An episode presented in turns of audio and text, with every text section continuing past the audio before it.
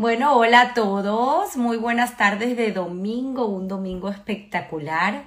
Aquí en Historias que Contar, eh, sigo pensando que es maravilloso este proyecto de traerles estas historias y bueno, pues aprender, aprender de tanta gente, porque al final cada historia es única, cada uno de nosotros tenemos una historia que contar. Y pues pienso y es por eso que lo hago, que cada uno de ustedes escuchando estos programas puede aprender muchísimo y aplicar cosas que a lo mejor no se nos hubiera ocurrido eh, de, para nuestra vida. Así que hoy tengo a alguien eh, muy particular. Eh, nos viajamos a Marruecos, a Tetuán. esta es la, la, parte también que me encanta de historias que contar, que nos, nos permite ir Aquí ya con muchos espectadores, pacientes de tener a nuestro querido invitado el día de hoy. Hola, Tamara, ¿cómo estás? Madrid. Este, aquí aprovechando hoy el único día con sol que ha habido en los últimos días y por eso quise dejar la ventana abierta para que disfrutáramos del sol que en Madrid ha estado muy escaso en estos días. Qué espectacular, y pues ya entenderemos por qué eso te pasa a ti, porque con ese positivismo que tienes, Así que ya hablaremos a lo largo del programa, pues estamos, aquí dispuestos a tu orden eh, y comenzar a contar eh, eh, mi humilde historia. si estoy de acuerdo contigo, ojalá que alguna de las cosas que digamos inspire a alguien a pensar en positivo.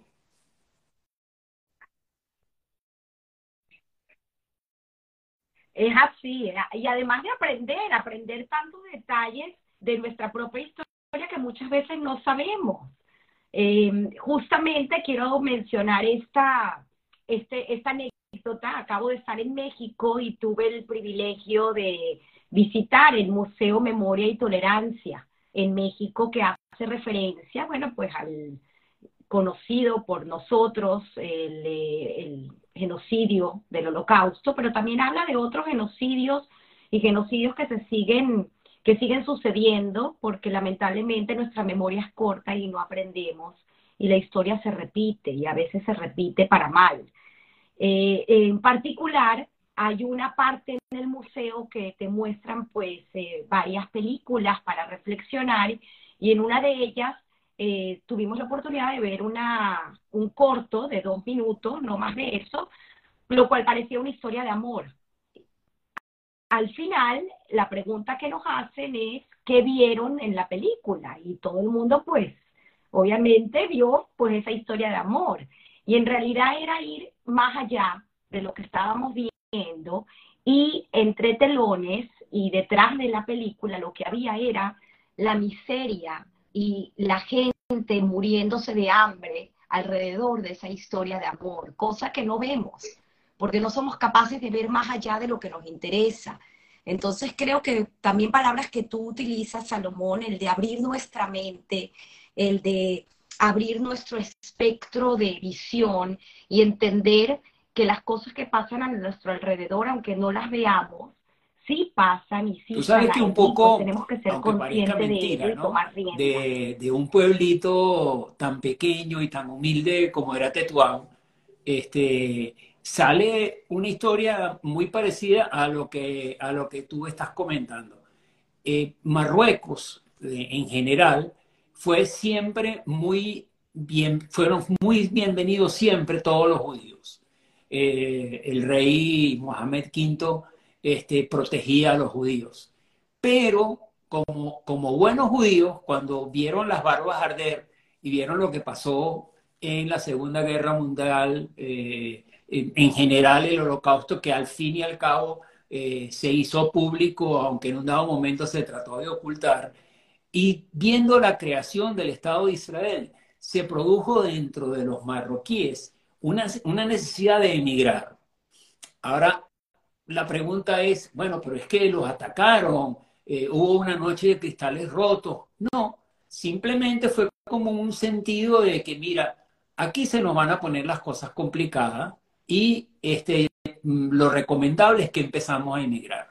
Entonces, ahí es donde comienza mi verdadera historia, ¿no? Porque yo nací en 1955, pero la familia, los eh, seis hermanos de mi papá, empezaron a emigrar desde 1950 y algo. No tengo la cifra exacta, si fue en el 51 o en el 53, empieza a emigrar, pero no salen todos de un solo golpe para no llamar la atención y para evitar de que eventualmente los pararan en el camino hacia Ceuta, que es por donde se escapaban prácticamente. Y entonces empiezan a salir. El primero que sale es mi tío Isaac, que, como te comenté anteriormente, ni siquiera lo llegué a conocer porque se fue antes de yo nacer. Y después se fueron yendo mis otros tíos, los tíos mayores. Eh, para hacer un inciso ahí, para, porque me parece también tan fascinante toda esta historia, estos abuelos paternos eran de, del lado francés. tú sabes que eh, en Marruecos, si lo que llamaban los en Marruecos, Cuéntanos este, un poco acerca hemos sido muy clasistas siempre, ¿no? Los de Tetuán somos de Tetuán y, y no y, no hablamos bien de los de Tánger, no hablamos bien de los de Melilla. Eh, tú sabes, tenemos esa discusión interpueblos que al fin y al cabo nos divertía y hoy en día todavía me divierte, ¿no? Te, te hago un comentario al margen este, yo, por haber nacido en Tetuán, eh, siempre he, dicho que los mejores son de Tetuán, porque Tetuán era llamada la pequeña Jerusalén. Y entonces, por supuesto, siempre he considerado que los de Tánger eh, son este, menos, de menos categoría religiosa que los de Tetuán, y los de Melilla también son de menos categoría religiosa. Y porque eh, Dios castiga la lengua, pues mis consuegros son unos de Tánger y los otros de Melilla. o sea que eh, mis consuegros, Jimmy y su esposa Ruthie, este, Jimmy es de, de, Tánger y mis otros consuegros, Alberto y Donna, este, son uno original de Melilla y otro original de, de África también. Pero bueno, ese es el castigo de la lengua. Uno no debería hablar nunca mal de nadie, ¿no? Pero digamos, Marruecos en sí era un centro judío bastante importante. Ahora, esta decisión de la familia de emigrar poco a poco se produce primero, primero los tíos y después mis abuelos. Mis abuelos salieron mayores de Marruecos. Ellos eran lo que se llamaba en Marruecos forasteros, o sea, los consideraban eh, extranjeros por venir de la zona francesa, de Fez, de Meknès, de Marrakech, incluso de Casablanca, siendo, siendo prácticamente la capital comercial de, de Marruecos, ¿no? Porque la capital de Marruecos es Rabat. Y a pesar de eso, cuando llegan a, Tetuán, son vistos como, tú sabes, ¿no? Hay que verlos de lejos porque no son eh, de Tetuán puros, pues por llamarlo de alguna forma. No sé si recuerda la película de ocho apellidos vascos. Entonces yo creo que como no tenías tus ocho apellidos de Tetuán, pues entonces eras un poco menor. Pero en cambio, por el lado de mi mamá, son todos de Tetuán, de Tetuán, de Tetuán, de Tetuán, hasta las generaciones que yo conozco. Son todos, digamos, de allá. La pregunta que el otro día me, me hiciste, si yo creía que eran eh, del lado de mis, de mis abuelos, eran originarios de la expulsión de España, mira, no me extraña porque realmente a la salida de España se van directamente a Marruecos, que fue quien los recibió realmente, porque, digamos, los musulmanes nos recibían con mucho cariño. Entonces, mi historia comienza en Tetuán, en un pueblito, y por lo tanto, mi infancia es una infancia de pueblo. Es una infancia en donde la cosa más agradable que había era eh, en, el, en, el, barrio comer pipas o comerse un dulce o comerse una subaiquía o, o ir a casa de tus abuelos, había una cuestión religiosa muy importante y era que los niños desde muy chiquitos estudiábamos religión. O sea, estudiábamos en una cosa que se llamaba Yagdil Torah, que era donde nos enseñaban a rezar. Era básico. Esa ha sido mi pelea toda la vida. Yo creo que nosotros tenemos que enseñar a rezar a nuestros niños porque es la única forma de mantener esta tradición, ¿no? Entonces, yo estoy en Marruecos, como te digo, se van mis tíos paternos, después le toca a mi familia materna, pero mi familia materna se lleva a mis dos, hermanos, que eh, mi hermana Mari es 12 años mayor que yo, mi hermano Jaime es 9, años mayor que yo, pero los dos se van para Israel también. Sí, mi hermana creo que se fue ya en edad de 17 años más o menos y mi hermano con 15 años más o menos, ¿no? Y entonces yo tenía 6, 7 años y me quedo en Tetuán hasta que mi papá, encargado por parte de, la familia, se encarga de liquidar todo lo que son los bienes que pudieron liquidarse. Por supuesto, se tenía que pagar altísimas comisiones a los eh, prestamistas o transportistas que te movían el dinero desde Tetuán hasta Ceuta, porque había mucho control del dinero. Y entonces él se queda con la idea de irse para Israel a hacer alianza, se queda prácticamente uno o dos años más. Eh,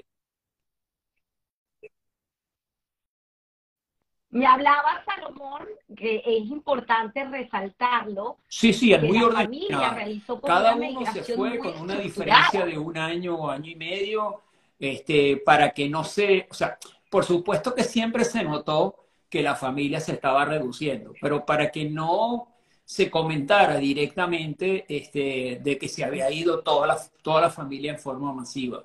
Yo me imagino que había miedo de que si salía la familia en forma masiva, no, te, no nos iban a dejar salir. Entonces, este, me imagino, eso nunca se comentó en la familia, pero pudo haber sido eso. Entonces, eh, regresando en el 63 más o menos, ya toma mi papá y mi mamá la decisión de que nos, va, nos toca a nosotros hacer aliados. En el 64, ya con todo listo para hacer aliados, se presenta en, en, eh, en Tetuán el rabino Eh, perdón, Salomón, para explicarle un poco a la gente que nos pueda estar escuchando ah, y que no Perdone que use un concepto que para mí es tan común. Aliá significa subir.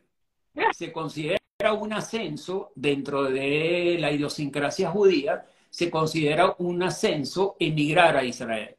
O sea, este, por, eso se, por eso se dice aliá, como subida. ¿no? Tú subes de nivel, subes subes a lo que es nuestra tierra, a lo que es nuestro país, y este, por eso eh, se va haciendo eh, como, una, como una mentalidad desde niños, de que tú no vas a ser feliz si no vives en Israel y si no te quedas en Israel. Entonces, por eso que para nosotros en Marruecos, nosotros no teníamos más familia en ningún otro sitio. Para nosotros en Marruecos, este, el sitio lógico para irse era o España en donde, a pesar de que ya era este, siglo XX, en España, que no, uno no sentía que iba a ser recibido tan bien, y si no, Israel. No había más eh, otro sitio donde ir. Entonces, por eso que mis padres deciden definitivamente, eh, finales del 63, principios del 64, yo para ese momento tendría un poco menos de nueve años, deciden eh, hacer alianza, o sea, emigrar para Israel. Durante esos días de la toma de la decisión, se presenta en Tetuán el rabino Sananes, porque está buscando un carnicero sefaradí. Entonces, este, me voy a detener un segundito para explicarte qué significa un carnicero sefaradí. Los sefaradí tenemos las costumbres, o teníamos la costumbre, de comer el corte, eh, la parte trasera de la vaca o de las reses. ¿Por qué podíamos comerla? Porque había una especie de, título, eh, tú te graduabas, un rabino te autorizaba y te daba el título, este, te permitía eh, hacer la limpieza del corte trasero. La limpieza del corte trasero es muy complicada porque hay que quitar nervios, sebo, grasa, este, tendones que no son kasher y que solamente se puede hacer si de verdad tú has estudiado y si tienes suficiente eh, práctica. Mi papá era carnicero en tercera o cuarta generación y por lo tanto sabía el arte de, de hacer, eh, de limpiar el corte trasero y eso es lo que buscaba el rabino para que viniera a Venezuela eh, eh, avalado por la Asociación Israelita de Venezuela y que viniera a Venezuela. ¿Por qué se produce el cambio? Simplemente porque mis padres comentan con mis hermanos esta situación y mis hermanos le dicen, prueba, porque aquí en Israel estamos pasando mucha hambre, estamos pasando mucho trabajo, no tenemos trabajo, no hay ingresos, la estamos pasando muy mal y por más mal que te vayas, siempre vas a tener la posibilidad de regresar otra vez y emigrar para Israel. Y en función de... Claro, hay que entender un poco las circunstancias de que no, claro. Israel no es el Israel de hoy en día, era un Israel incipiente. Que venía de la pues, declaración de independencia, las posteriores guerras, este, mm, era, un, era un país eh, forjado prácticamente por campesinos, o sea, por gente que aunque tenía títulos universitarios o eran eh, excelentes personas como comerciantes, tendrían que trabajar como, tenían que trabajar como, como campesinos porque tenían que hacer un país, un país que no estaba hecho, que había que hacerlo. Entonces, por supuesto, la situación era complicada. Y este, en el caso de, de la familia eh, nuestra, éramos muchos. O sea, en el lote, con el, con el lote materno, que fue, digamos, el último que, que hizo la inmigración, en ese lote se fue mucha gente y no había trabajo para todos ellos. Ellos los asignaron a Fula, que queda en el norte, y no había suficiente trabajo. Entonces tenían que trabajar. El que trabajaba proporcionaba comida a toda la familia y, por supuesto, no había comida para toda la familia. Fue una época muy dura, pero fue una época en la que decidió, que decidieron los judíos que iban a formar el Estado de Israel. Sin ese sacrificio, Israel no sería lo que es hoy. Eso vamos a estar claros. Entonces, eh, regresando a la historia, eh, decide, en función de esta eh, autorización por parte de mis hermanos mayores, deciden que van a probar vida en Venezuela. Y un cierto día, mis padres se van a Casablanca a buscar los pasajes para ir a Venezuela. Porque en Tetuán no se podían comprar esos pasajes, se compraban en Casablanca, no había internet, no había forma de buscar los pasajes, se buscaban físicamente. Y entonces se van y a mí no se me ocurre mayor idea que salir a jugar y por un reto de unos amigos de que tú eres gordo y no lo puedes hacer, me monto en un entramado de madera y cuando llego aproximadamente a 6 metros y algo de alto, se rompe una madera, se pudre, que estaba podrida, y me caigo. Y caigo de esa altura.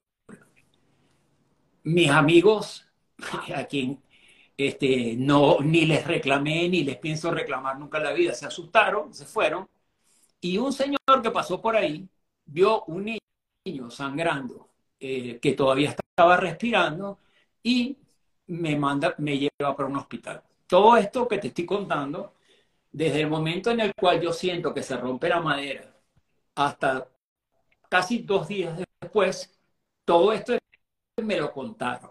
O sea, yo no lo, no podría decir que yo vi al Señor, no podría decir que yo estaba en el suelo, me cuentan toda la historia porque yo perdí conocimiento hasta aproximadamente dos días después. Producto de eso,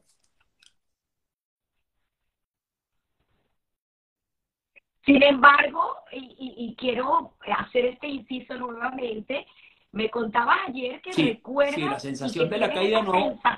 la sensación de la, caída, este, nunca la he perdido y, y en las pocas malas noches de ese tipo que tengo, tengo la sensación de que, de que me estoy montando en algo y que, y que me puedo caer, ¿no? Pero gracias a Dios nunca me quedó un trauma sobre eso. Yo me he montado en, en cuestiones de locos. Vi el otro día una foto ah, tuyas de, de globo. Me he montado en globo. Este, me, no, no, no, me, no se me ha creado un trauma sobre eso. Lo único que, que me crea es en principio, ahora de adulto, me creó una sensación de que yo le debo algo a alguien, ¿no? Yo, por supuesto, como religioso de profunda fe, creo que le debo algo a Dios. Y que, por supuesto, cuando la gente me dice, oye, Dios te bendiga por haber hecho esto, siempre le contesto lo mismo, ¿no? Dios me bendiga, no, yo estoy pagando una factura que ya yo le debo a Dios. O sea, yo le debo, yo le debo a Dios. Yo lo que estoy es pagando la factura por cuota. Y entonces, por supuesto, o sea, si este señor no pasa por ahí, de acuerdo al cuento, si este señor no pasa por ahí, yo me hubiera muerto en ese momento. ¿Me entiendes? O sea, es una caída bastante importante. Entonces me enyesan en la solución que ellos encuentran para la fractura de fémur en esa posición me enyesan desde aproximadamente un poco más arriba del ombligo hasta la punta de, los pies, con un yeso corrido, este, que me mantiene este, durante los primeros tres meses en una cama sin poder hacer nada. Y, a los tres meses me hacen una radiografía, encuentran que el, que el hueso del fémur no fue bien puesto antes de ponerme el yeso, me refracturan la pierna y me vuelven a poner un yeso por otros tres meses más. Entonces, en realidad yo tuve seis meses en una cama con un yeso sin poderme mover. Después, cuando me quitan el yeso, empiezo a usar muletas y se desarrolla entonces la ida al, al viaje famoso para Venezuela a presentarse al trabajo con un retraso de siete meses o ocho meses o algo Pero, eh, Salomón, muy interesante lo que sucede en esos seis meses. Pues además de, obviamente, como lo estás mencionando, la dilatación del viaje, todas las circunstancias, porque ya habían vendido todo. O sea, ya eh, eh, hay que entender el, el, contexto y además lo que te permitió hacer esos seis meses de prácticamente no poder ir a la escuela, pero bueno, mira, durante esos seis meses yo aprendí a rezar. Durante esos seis meses quien venía a visitarme constantemente era un rabino que aprovechaba para enseñarme a lo que dicen los de Marruecos a meldar, ¿no? Meldar es rezar dicho en jaquetía. Me enseñaba a meldar, se dio cuenta que yo tenía voz y me enseñó a los, eh, los cánticos de la sinagoga, a pesar de que eso normalmente lo aprendía la gente de adulto, ¿no? O sea, ya después del bar mitzvah. Y entonces yo aprendí mucho de esos rituales y, eh, digamos, fue mi ganancia durante ese tiempo, porque durante ese tiempo ni estudié matemática, ni estudié física, ni estudié castellano, perdón que estoy saliendo de gripe, ni estudié francés, nada. Yo estudié solamente eh, leer, revistas sobre todo de, muñequitos, de comiquita, y eh, cuando venía el rabino que me enseñaba a rezar, este, y aprendí mucho, sinceramente aprendí. Entonces, bueno, salimos de Tetuán, nos vamos ya a tomar el famoso barco, el de Sastrutegui, que no quiero ser exagerado, pero yo creo que el último viaje que hizo fue el viaje que nos trajo nosotros para Venezuela porque el barco tuvo una, estuvo prácticamente accidentado todos los 15 días del viaje. Por aquí, tengo una foto del barco. Porque bueno, si tú, si, tú, le preguntas a muchos de los venidos de, Marruecos en esa época, muchos vinieron en el Virginia Churruca, el, el, morocho de, del Sastrutegui o en el mío.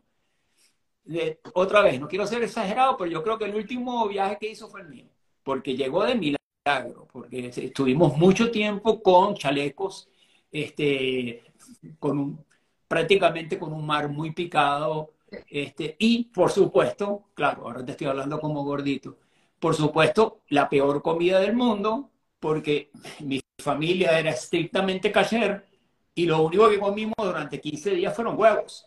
Huevos hervidos, este, huevos fritos, huevos. O sea, yo no recuerdo otra comida en esos 15 días. Además, de todas formas no hacía falta comer porque igualito lo vomitábamos todo. Así que fue muy mal.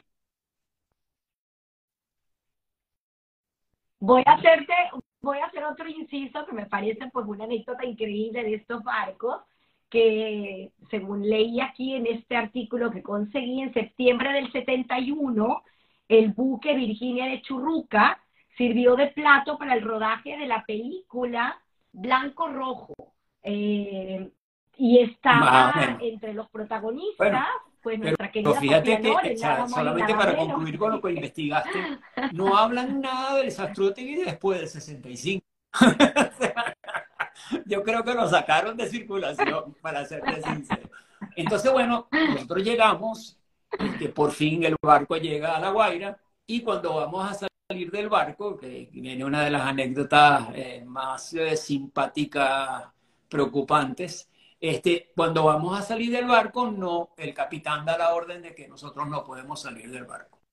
Entonces, tú te imaginas mis padres mm, que pensaban, ¿no? Hay un problema con, con los pasaportes, tenemos un problema con la visa, este, como estamos llegando sin contrato de trabajo, probablemente no nos van a dejar bajar.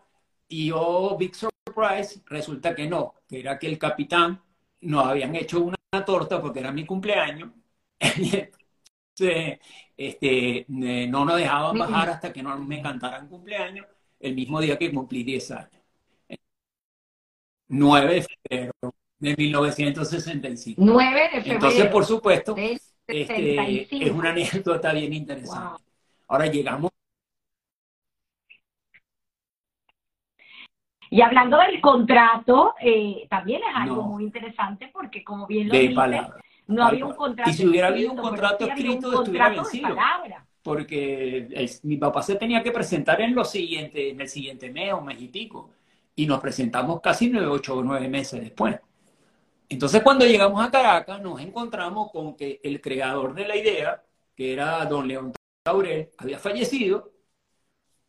Los demás miembros de la Asociación Israelita no les parecía que, era necesario un carnicero sefardí y solamente teníamos como conocido al rabino Sananes y, este, por supuesto, llegar a Caracas, mis padres totalmente arruinados gracias a lo simpático de su hijo de haberse tirado, haber caído de, seis metros de alto, totalmente arruinado, y gracias a un grupo de gente de la comunidad, a mí me recibió en su casa este, Andrés Vitán, en San Bernardino. A mis padres le consiguieron una pensión, mientras tanto, eh, el rabino Sananes eh, logró, junto con su familia, alquilar un localcito donde montaron la famosa carnicería y mi papá entró como empleado y prácticamente hicimos vida bajo ese criterio, ¿no? Eh, ahí viene otra anécdota que, que me obliga a ser agradecido.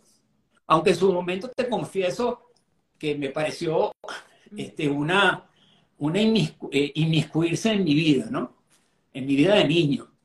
Yo vivía como un rey en casa de Andrés Vitán, viendo televisión todo el día, no estudiaba, hacía lo que me daba la gana, este, me tenían, me tenían en, en eh, eh, tratado como, como el rey de la casa prácticamente, y, y, me enseñaron incluso a caminar, a empezar a soltar las muletas y todo eso. yo estaba viviendo como un rey, y llegaron estos tipos de la Asociación Israelita de Venezuela a ofrecerle a mi papá que ellos pagaban el colegio, pero que a mí no me dejaran sin ir para el colegio. Cosa que me parece una falta de respeto de parte de la Asociación Israelita de Venezuela. Pero bueno, este, incluso lo comenté el día de mi, de mi toma de posesión como presidente de la Asociación Israelita, que le dije que gracias a eso yo entro al Moral y Luces. Durante tres meses eh, la asociación estuvo cubriendo los costos del colegio y yo entro en cuarto grado y por supuesto, gracias a eso seguí todos mis estudios hasta Y aprueba ese cuarto Bueno, grado, yo creo que aprendí mucho con la televisión y las comiquitas que leía. o sea, es uno de esos milagros que me suceden a mí, ¿no? Haber aprobado, eh, entrando en febrero a cuarto grado, haber aprobado cuarto grado, a- o sea, de verdad que, que hasta yo mismo no entiendo qué pasó. Claro, yo a mí me ponen en cuarto grado porque yo ya tenía edad para estar en quinto grado. Pero es que yo desaparecí un año de la, de, de la tierra, ¿no? O sea, entonces, ese año me lo deberían incluso descontar de la edad, pero bueno. O sea, pero bueno, no importa. Este, no me lo descontarán, pero yo considero que sí, que me lo deben. Pero la ventaja que tiene esto es que todo esto que te estoy contando, yo creo que empezó a generar dentro de ese cerebro de este niño, ¿no? Empezó a generar como una especie de agradecimiento mezclado, ¿no? Agradecimiento a el señor que me rescató, agradecimiento a la familia Vitán que me tuvo en su casa. Yo era, un total extraño, ni siquiera éramos ni familia ni conocidos. Me recibieron porque es la generosidad de la comunidad que, que recibe a gente que necesitaba dónde dormir, porque no, no me podían poner en, eh, en donde estaban mis padres, que era un lugar bastante incómodo. Al poco tiempo, ya yo tenía los primeros días de clase, nos mudamos a el edificio Filipo, en San Bernardino, que queda enfrente del Instituto de Diagnóstico. Allí estuvimos, yo calculo que unos meses, nada más. Y después de ahí sí nos mudamos a la Candelaria, al edificio Astro, que era prácticamente un edificio comunitario, porque vivía, media comunidad vivía ahí. Este, y ahí sí hice mi, mi vida hasta que me casé, ¿no? Que salí de, del edificio hasta allá. ¿Qué pasa conmigo? En principio, desde, desde primer año de bachillerato aproximadamente, empieza una inquietud que yo la di por llamar revolucionaria, con todo y lo feo que es esa palabra ahora, pero yo la di llamar revolucionaria porque de verdad mm, me ponía en contra de lo que eran las injusticias que yo veía, ¿no?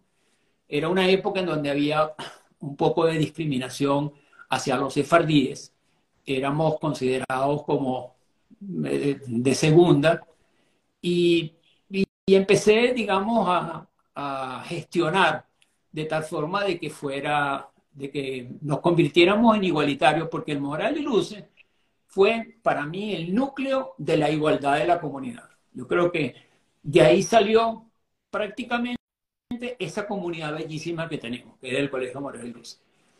Y entonces empezó a ser un poquito incómodo, yo empecé a ser un poquito revolucionario.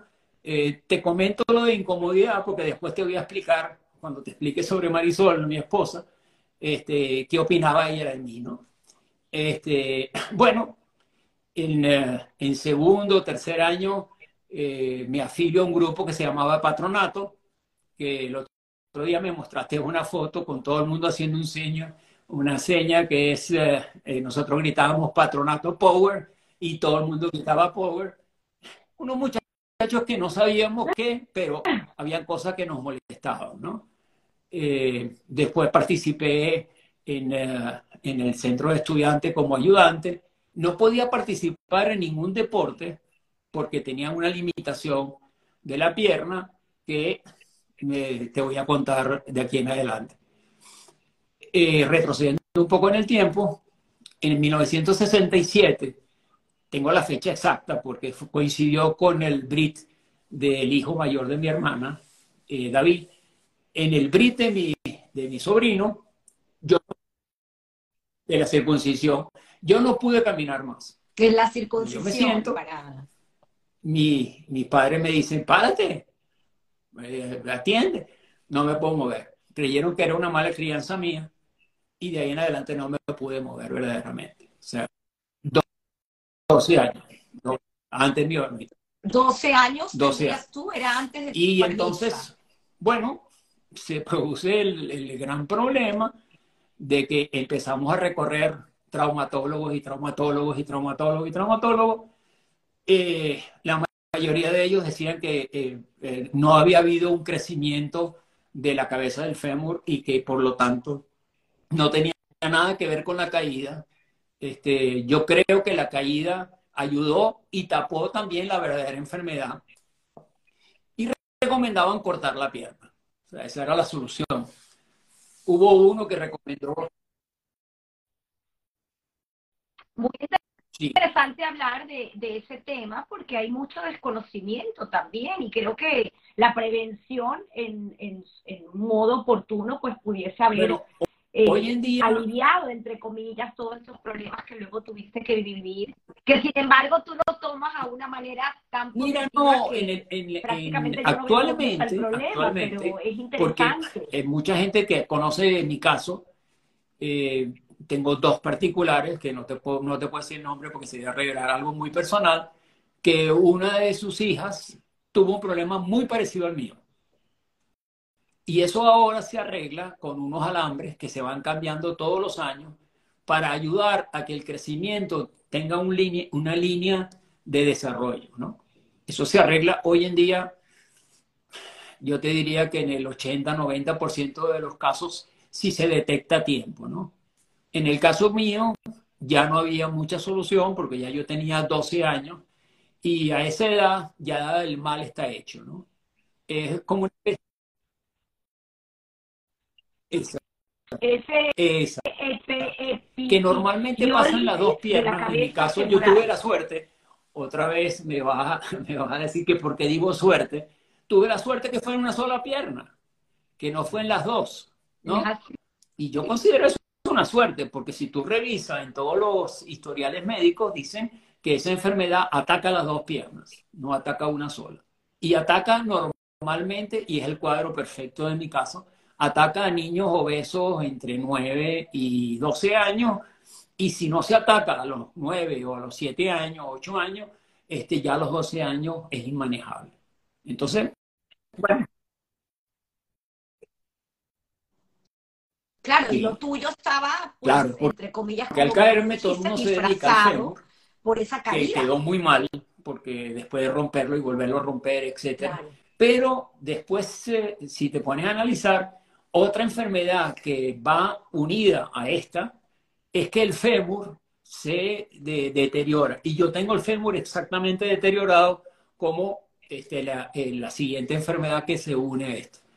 En el momento en Tetuán, yo creo que no me lo hubieran podido descubrir nunca, porque yo creo que no había los conocimientos. Y en Venezuela tampoco había mucho de esos conocimientos de esa enfermedad. Y el único que medio se atreve a algo es el, em, el traumatólogo, ahora se me fue el nombre, Montenegro, Eloy Montenegro, el traumatólogo Montenegro, Montenegro padre, el joven, el Montenegro padre, que le dice a mi mamá, mira, no, o sea, eso de cortarle la pierna al muchacho no, ni de ponerle un aparato ortopédico de por vida, no. Eso lo podemos dejar como última solución. Yo acabo de hacer un curso, creo que en Rusia, pero no me creas mucho en dónde. En Rusia, en donde tratamos un niño con ese problema. Y se corrigió con unos clavos, pegando el poquito de cabeza de fémur que no creció a la cadera. Si ustedes quieren, yo lo hago. Entonces, en ese momento se plantea que debido a la situación económica que tenía la familia, recién llegado, recién llegado mi, mi hermana con su marido, o sea, todo, empezando una nueva vida, este, hacer un gasto de ese tipo era inmanejable. Y otra vez viene otra, otra más por la que tengo que agradecerle a la vida, este doctor le dice a mi papá, no, tú me pagas, si puedes semanalmente, me vas abonando, pero el niño no lo podemos dejar así. Entonces, entonces tú me dices a mí, ¿por qué tú eres tan agradecido? Porque no tengo sino cosas para agradecer.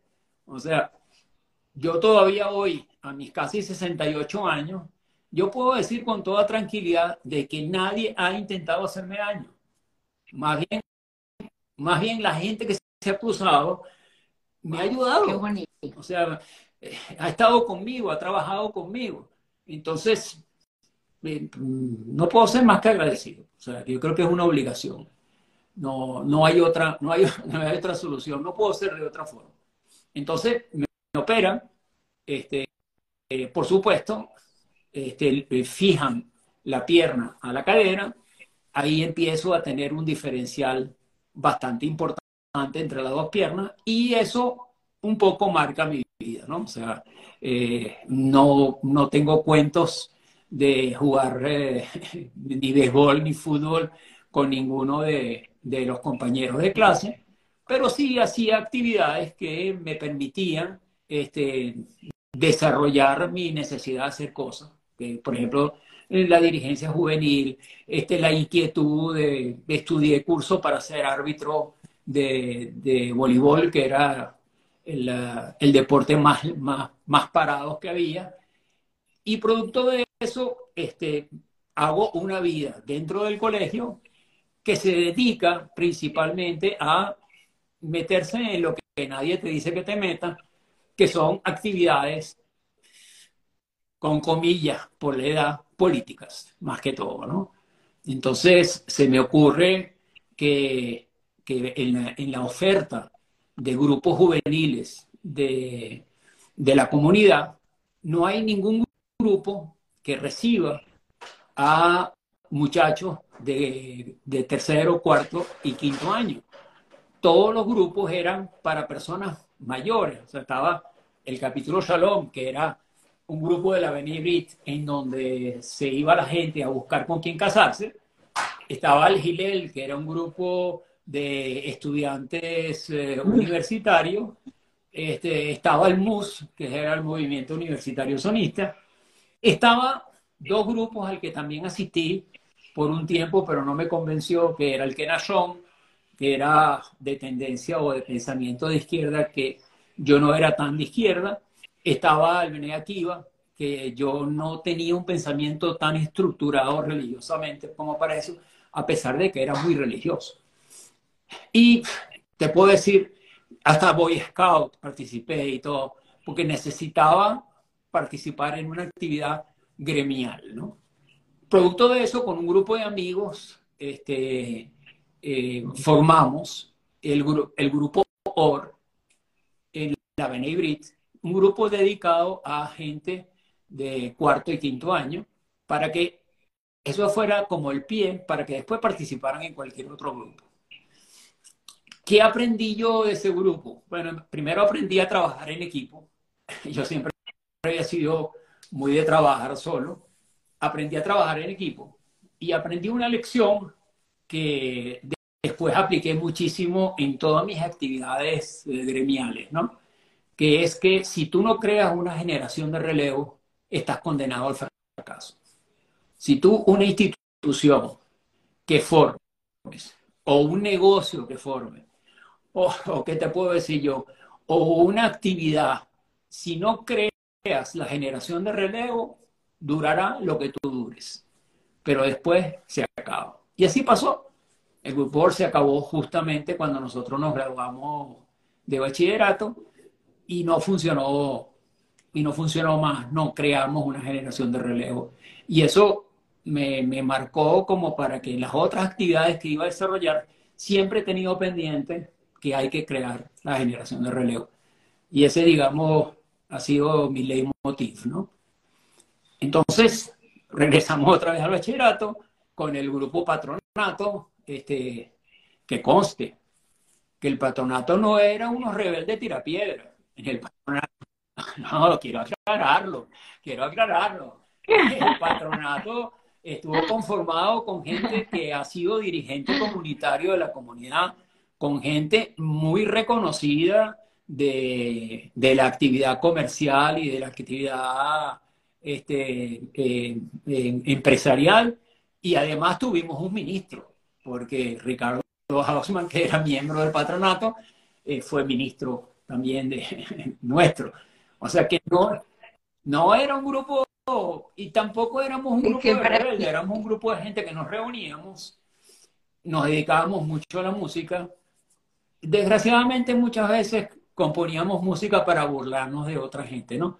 pero en nuestra época el bullying no era tan grave como, como ahora. Este, nos dedicamos a hacer obras de teatro entre nosotros. A veces nos leíamos un libro y lo discutíamos entre nosotros. Y eso fue así, o sea, así era alguien. Ah, este, por eso hay miles de comentarios, pero. Aquí tienes miles de comentarios. Me tengo que acercar Este, el, eh, ese grupo no, nos unió muchísimo, nos hizo muy buenos amigos. Eh, muchos de los buenos amigos eh, de hoy en día míos están ahí. Los otros amigos, después te hablaré de eso, los otros amigos que tengo son de la, de la coral, de mi canto coral, que digamos son los amigos míos de toda la vida, y de mi actividad comunitaria, que de verdad tengo amigos que ya no los considero amigos, sino que son como hermanos míos. Entre ellos, para no nombrar a todos, sino nombrar a uno solo, está Raúl Cohen, que, que de verdad tengo que agradecerle muchísimas cosas porque de verdad que es, es como un hermano, ¿no? Lo, Aquí conectado, Raúl, y bueno, pues siempre admirando tu trabajo.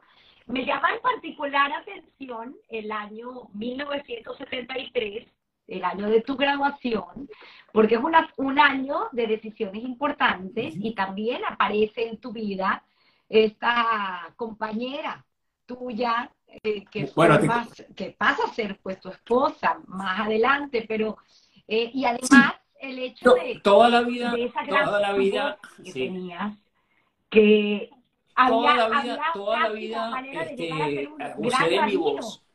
Yo, yo aprendí a cantar realmente eh, con mi papá. Eh, mi papá, por ser Cohen, este, él y sus hermanos en Tetuán, en Tetuán, mi papá decía con mucho orgullo de que había 15 sinagogas, creo, en una sola calle. Entonces, el día de Kippur, para hacer eh, Birkat Kohanim, Birkat Kohanim es la bendición que dan los Cohen el día de Kippur. Ellos se turnaban como hermanos, porque todos tenían unos buzarrones. Este, se turnaban por las sinagogas, incluso había algunas sinagogas que retrasaban un poco el rezo para que ellos llegaran a, hacer eso. Entonces yo aprendí con mi papá. Yo aprendí a que eh, eh, una frase que él decía mucho, que rezo que no se oye no es rezo. O sea, tú puedes rezar para adentro todas las cosas que son para ti, tú las puedes rezar para adentro. Pero si tú estás en una sinagoga y no desarrollas la voz para que te oigan el rezo, y lo que hace la gente es porque no está oyendo el rezo, se dedica a hablar, a comentar o a chismear, pues ya no está haciendo ningún rezo, no está haciendo ningún beneficio. Y yo aprendí a eso. Entonces, gracias a eso yo desarrollé muchísimo la voz. Eh, después me ayudó ya a estudios más formales sobre la voz. Eh, pero yo, eh, por la misma cuestión de que mi familia era religiosa, y te comento al margen, ¿no? yo creo que yo, este, mi, mi, papá se murió con el deseo de tener un hijo rabino. Este, incluso eh, un cierto día llegó con una alegría a la casa, yo tendría, yo estaría en cuarto año más o menos, de que un grupo de, gente de la sinagoga que me había oído cantar estaba dispuesto a becarme en Inglaterra para estudiar para rabino.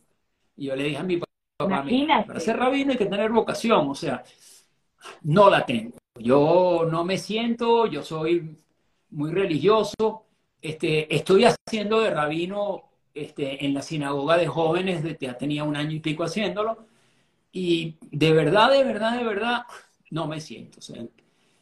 Yo sé que tú toda la vida has querido tener. De hecho, mi hermano Jaime, creo que una de las razones de irse para Israel tan joven es porque quería estudiar en una yeshiva, quería estudiar para rabino. Y por supuesto, si tú no tienes, si tú no tienes eso, eso por dentro que, te dice que tienes que estar dispuesto a, a estar trabajando para la comunidad en el área religiosa, porque yo sí tengo eso de trabajar para la comunidad, pero no, no a ese nivel de religiosidad. Producto de eso, yo soy durante dos años este, uno de los, de los jovencitos que, que preparábamos los rezos entre los cuales te puedo nombrar a dos personas, sobre todo una que, que admiro, que admiro y admiraré toda la vida porque falleció, que es Samuel Benalal, que después se dedicó a ser, eh, digamos, un experto en educación.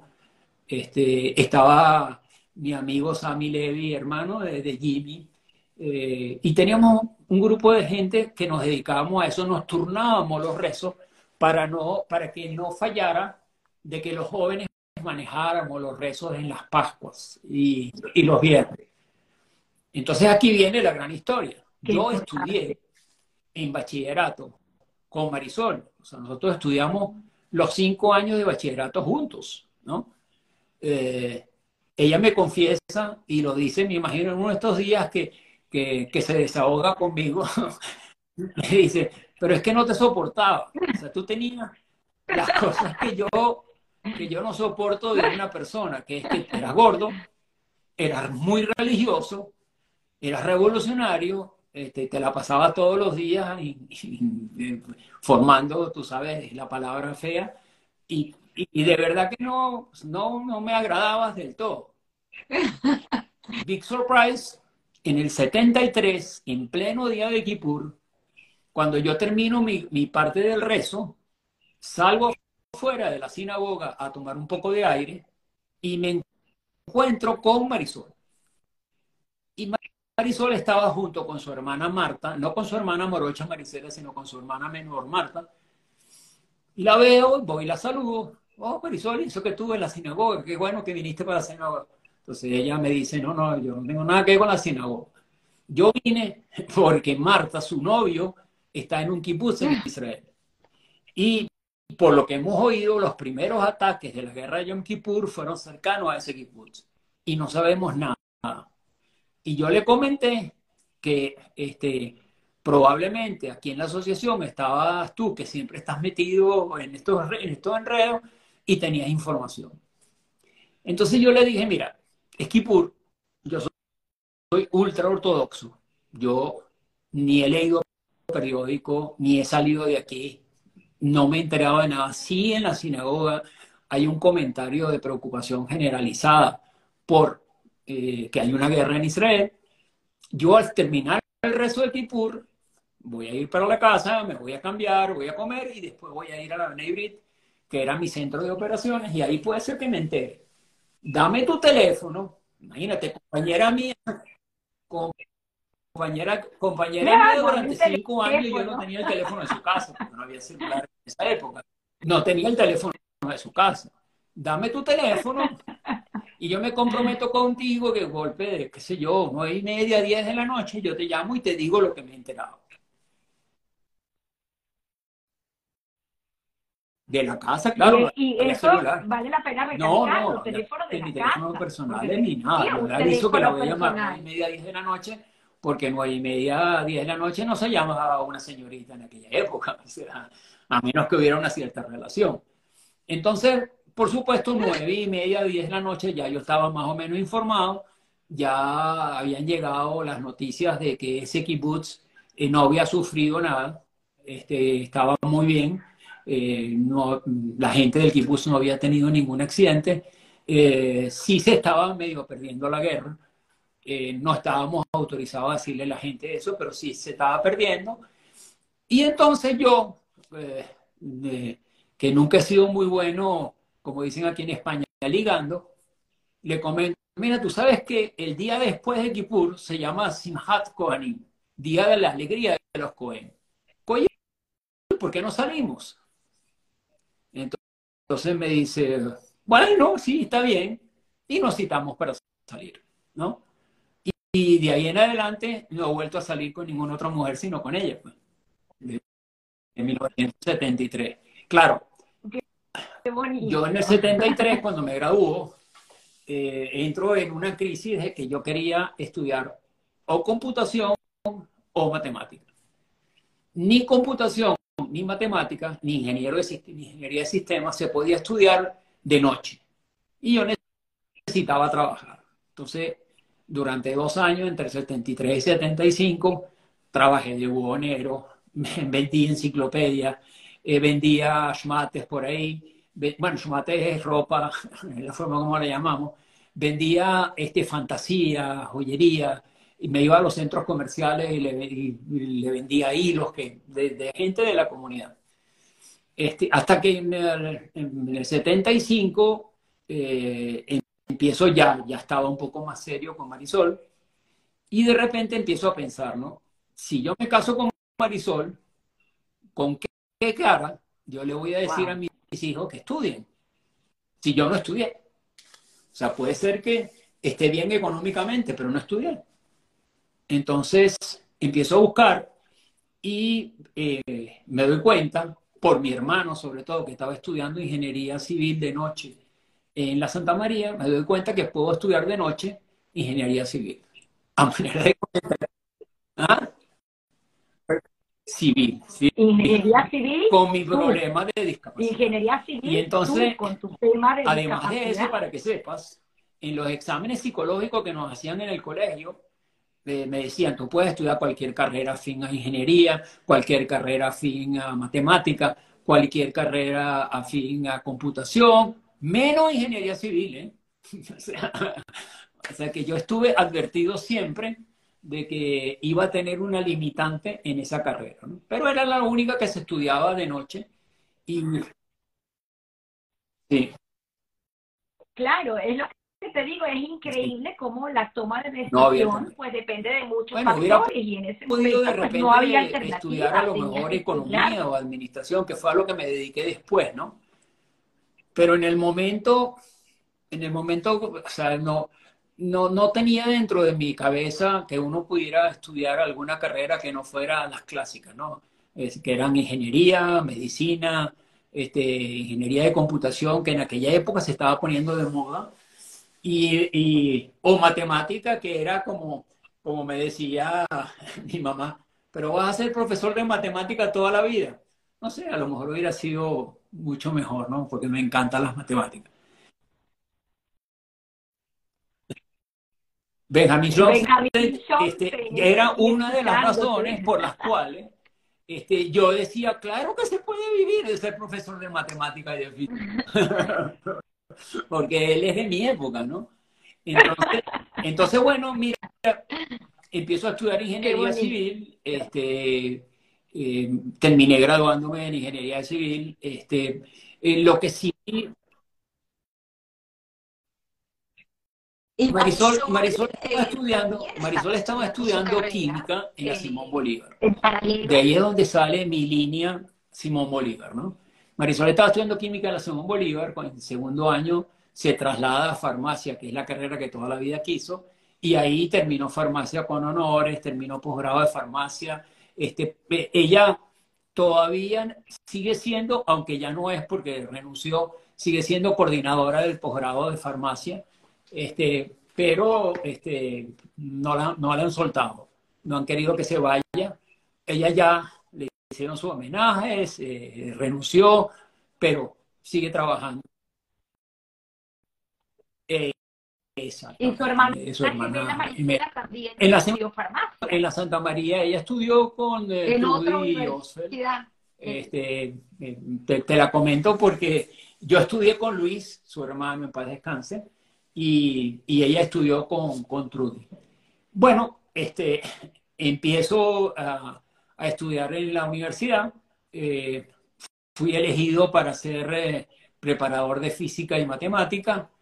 Eso me, abrió una expectativa muy interesante en el campo de, la educación. Cuando me gradué, me quedé dos años más siendo profesor de, de matemática y de física. Y digamos, con eso cubrí un poco mi necesidad de ser profesor, ¿no? Aunque ¿Y, qué haces con el tema de Marisol? Que nos quedamos en eso. ¿Cómo entra Como yo trabajaba todo el día y tenía clases de 6 a 11 de la noche, eh, mis posibilidades de estar con Marisol era este, como una especie de acompañarla a las actividades nocturnas que ella tenía, ¿no? Entonces yo este, eh, compactaba algunas clases y los días de ensayo, que empezaban a las 8 de la noche, los días de ensayo de, eh, de la coral, yo iba con ella y la iba, como yo digo, de consorte. Solamente, solamente acompañando a la reina, yo iba. Este, era su chofer. Y, y así la acompañaba para que eh, cuando regresara de noche no tuviera que regresar sola y así aprovechábamos para hacer nuestras cositas. o ese es un comentario al margen. Y producto de eso, pues entonces yo empiezo a entrar a los ensayos, me empieza a gustar y este, me aceptan en la, en la coral. Yo insisto, no me aceptan por mi capacidad eh, musical, porque muchos de los, eh, de los que cantaban en la coral de la Simón Bolívar sabían leer música, eh, solfeo, este, eran excelentes afinando, pero yo como era el consorte de, de las dos afinadas, que eran Marisol y Marisela, las dos hermanas, las dos morochitas, pues entonces me aceptaron. Y ahí entro a participar en lo que yo considero este, la estructura de mi vida, mis, mis, mis muy buenos amigos, que son los de la coral, que hasta hoy en día siguen siendo mis amigos y, y, que formaron y que han formado parte de toda nuestra historia a lo largo de todo este tiempo, ¿no?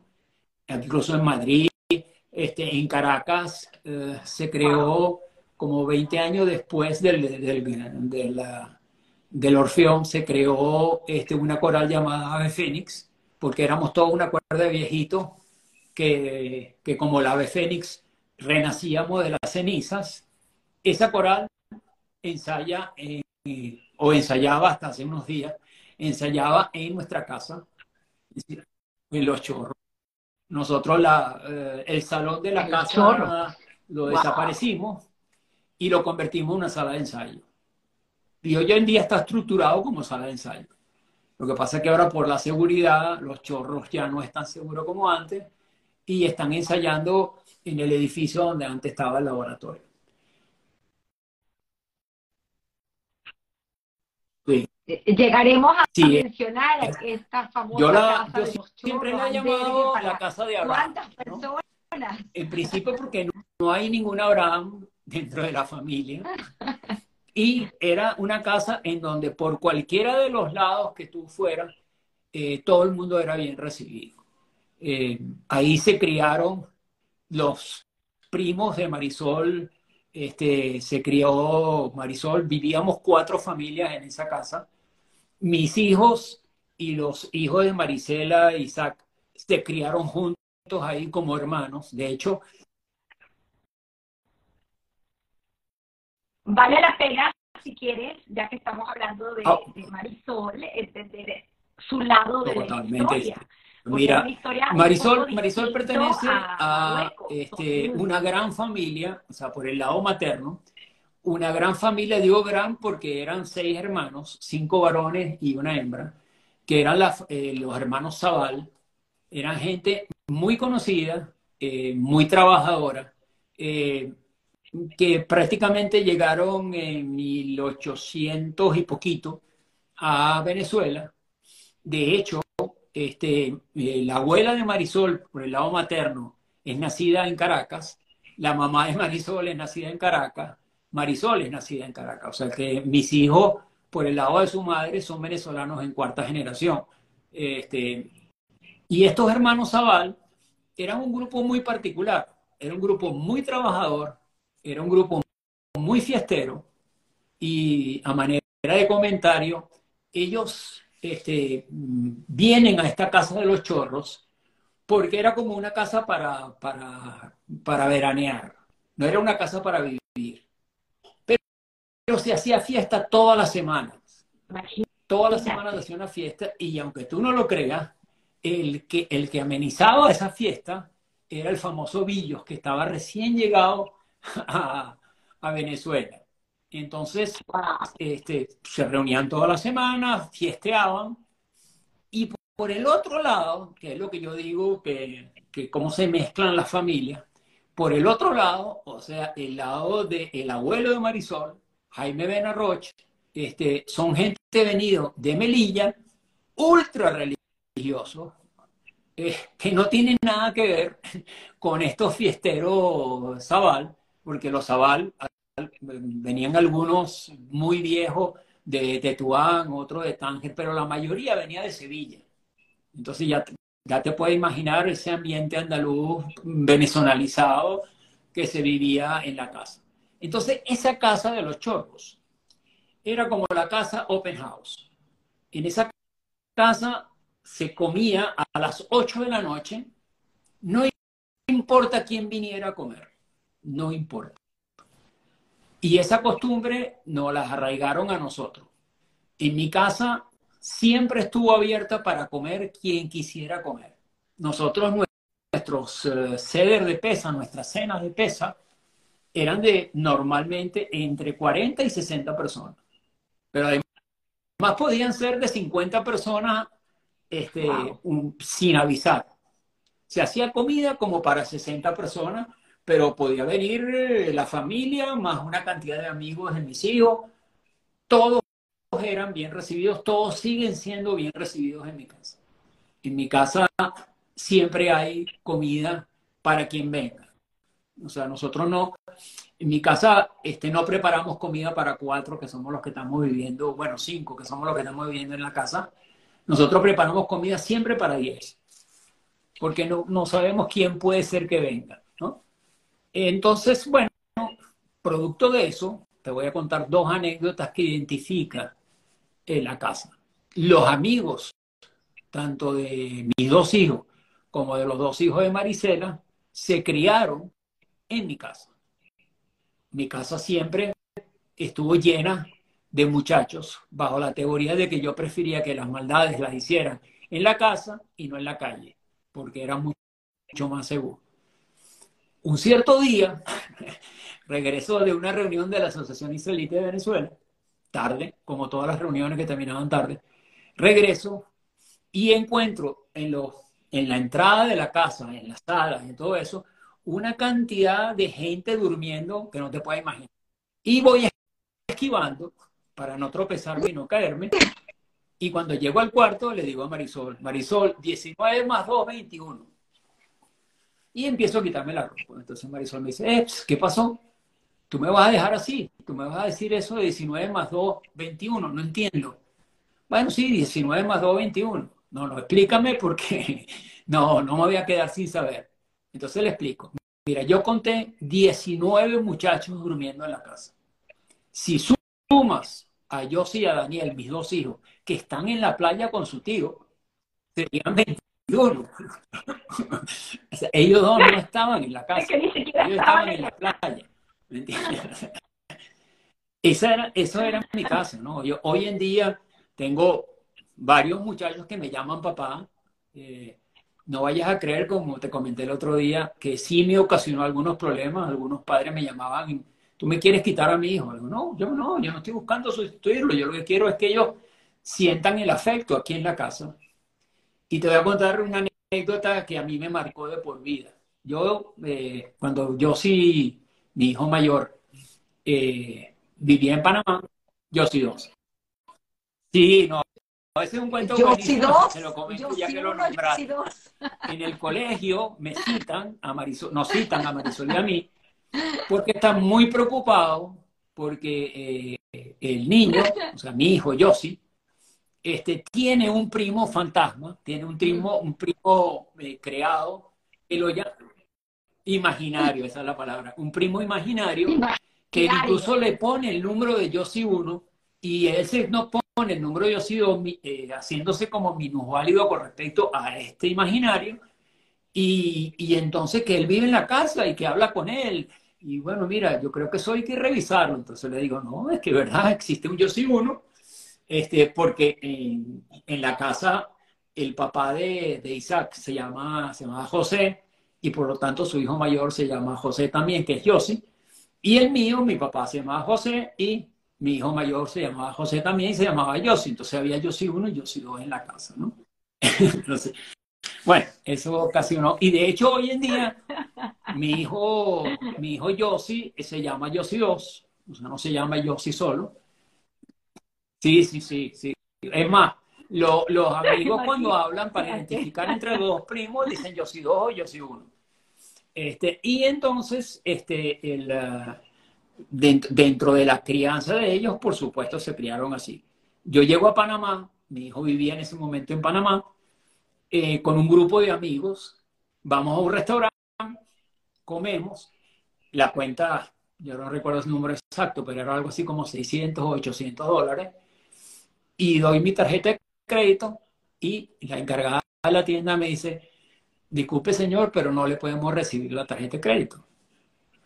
Entonces le digo, bueno, mira, aquí tienes otra tarjeta de crédito, ¿habrá algún problema con la tarjeta de crédito? Entonces, no, mire, es que no le podemos recibir ninguna tarjeta de crédito. Le digo, bueno, mire, yo no tengo 600 y pico dólares para pagar en efectivo, o sea, me tienes que dar una solución. No es que tampoco le puedo recibir efectivo. ¿Cómo? Que tampoco me puedo recibir. No, aquí está pasando algo. Llamo a Yossi, mi hijo. Yossi, este, ¿tú conoces al dueño de este restaurante? Pues tengo entendido que es alguien de la comunidad. Me dice, la verdad es que no, pero creo, creo que él estudió con Daniel, mi hermano. Llamó a Daniel, que en ese momento estaba estudiando en Boston. Daniel, este, ¿tú conoces este restaurante aquí en Panamá? Ah, sí, ese de, no te voy a decir el nombre. Este, este, ese es un muy buen amigo mío. Digo, mira, porque es que no, no me dejan pagar. Debe haber algún problema con la tarjeta, entonces quiero pedirle que me, que me dé la posibilidad, que yo mañana le traigo el efectivo. Dame el teléfono que lo voy a llamar. Entonces lo llamo y me dice una frase que todavía me emociona. Me dice, mira, Sal, te voy a decir algo. Durante los próximos 30 años, tú no puedes pagar en ninguno de los restaurantes míos, porque es la única forma que yo tendría para devolverte todo lo que tú me diste de comida cuando yo era chamo. Entonces, eso, eso te llena, o sea, de verdad, porque yo nunca lo hice para, para que me agradeciera, sino lo hicimos porque, porque era eso, ¿no? Porque era exactamente lo que yo quería. Yo quería que todos los amigos se criaran juntos, de hecho se criaron juntos. Y es una casa que siempre ha estado abierta y sigue estando abierta. Y cuando yo voy a Caracas, pues pasa a tener la actividad festiva otra vez etcétera, y nos reunimos todos allá, ¿no? Qué bonito. Estas anécdotas, verdad que son esto es algo de contar. Yo no conozco a nadie que no se queje de su suegra.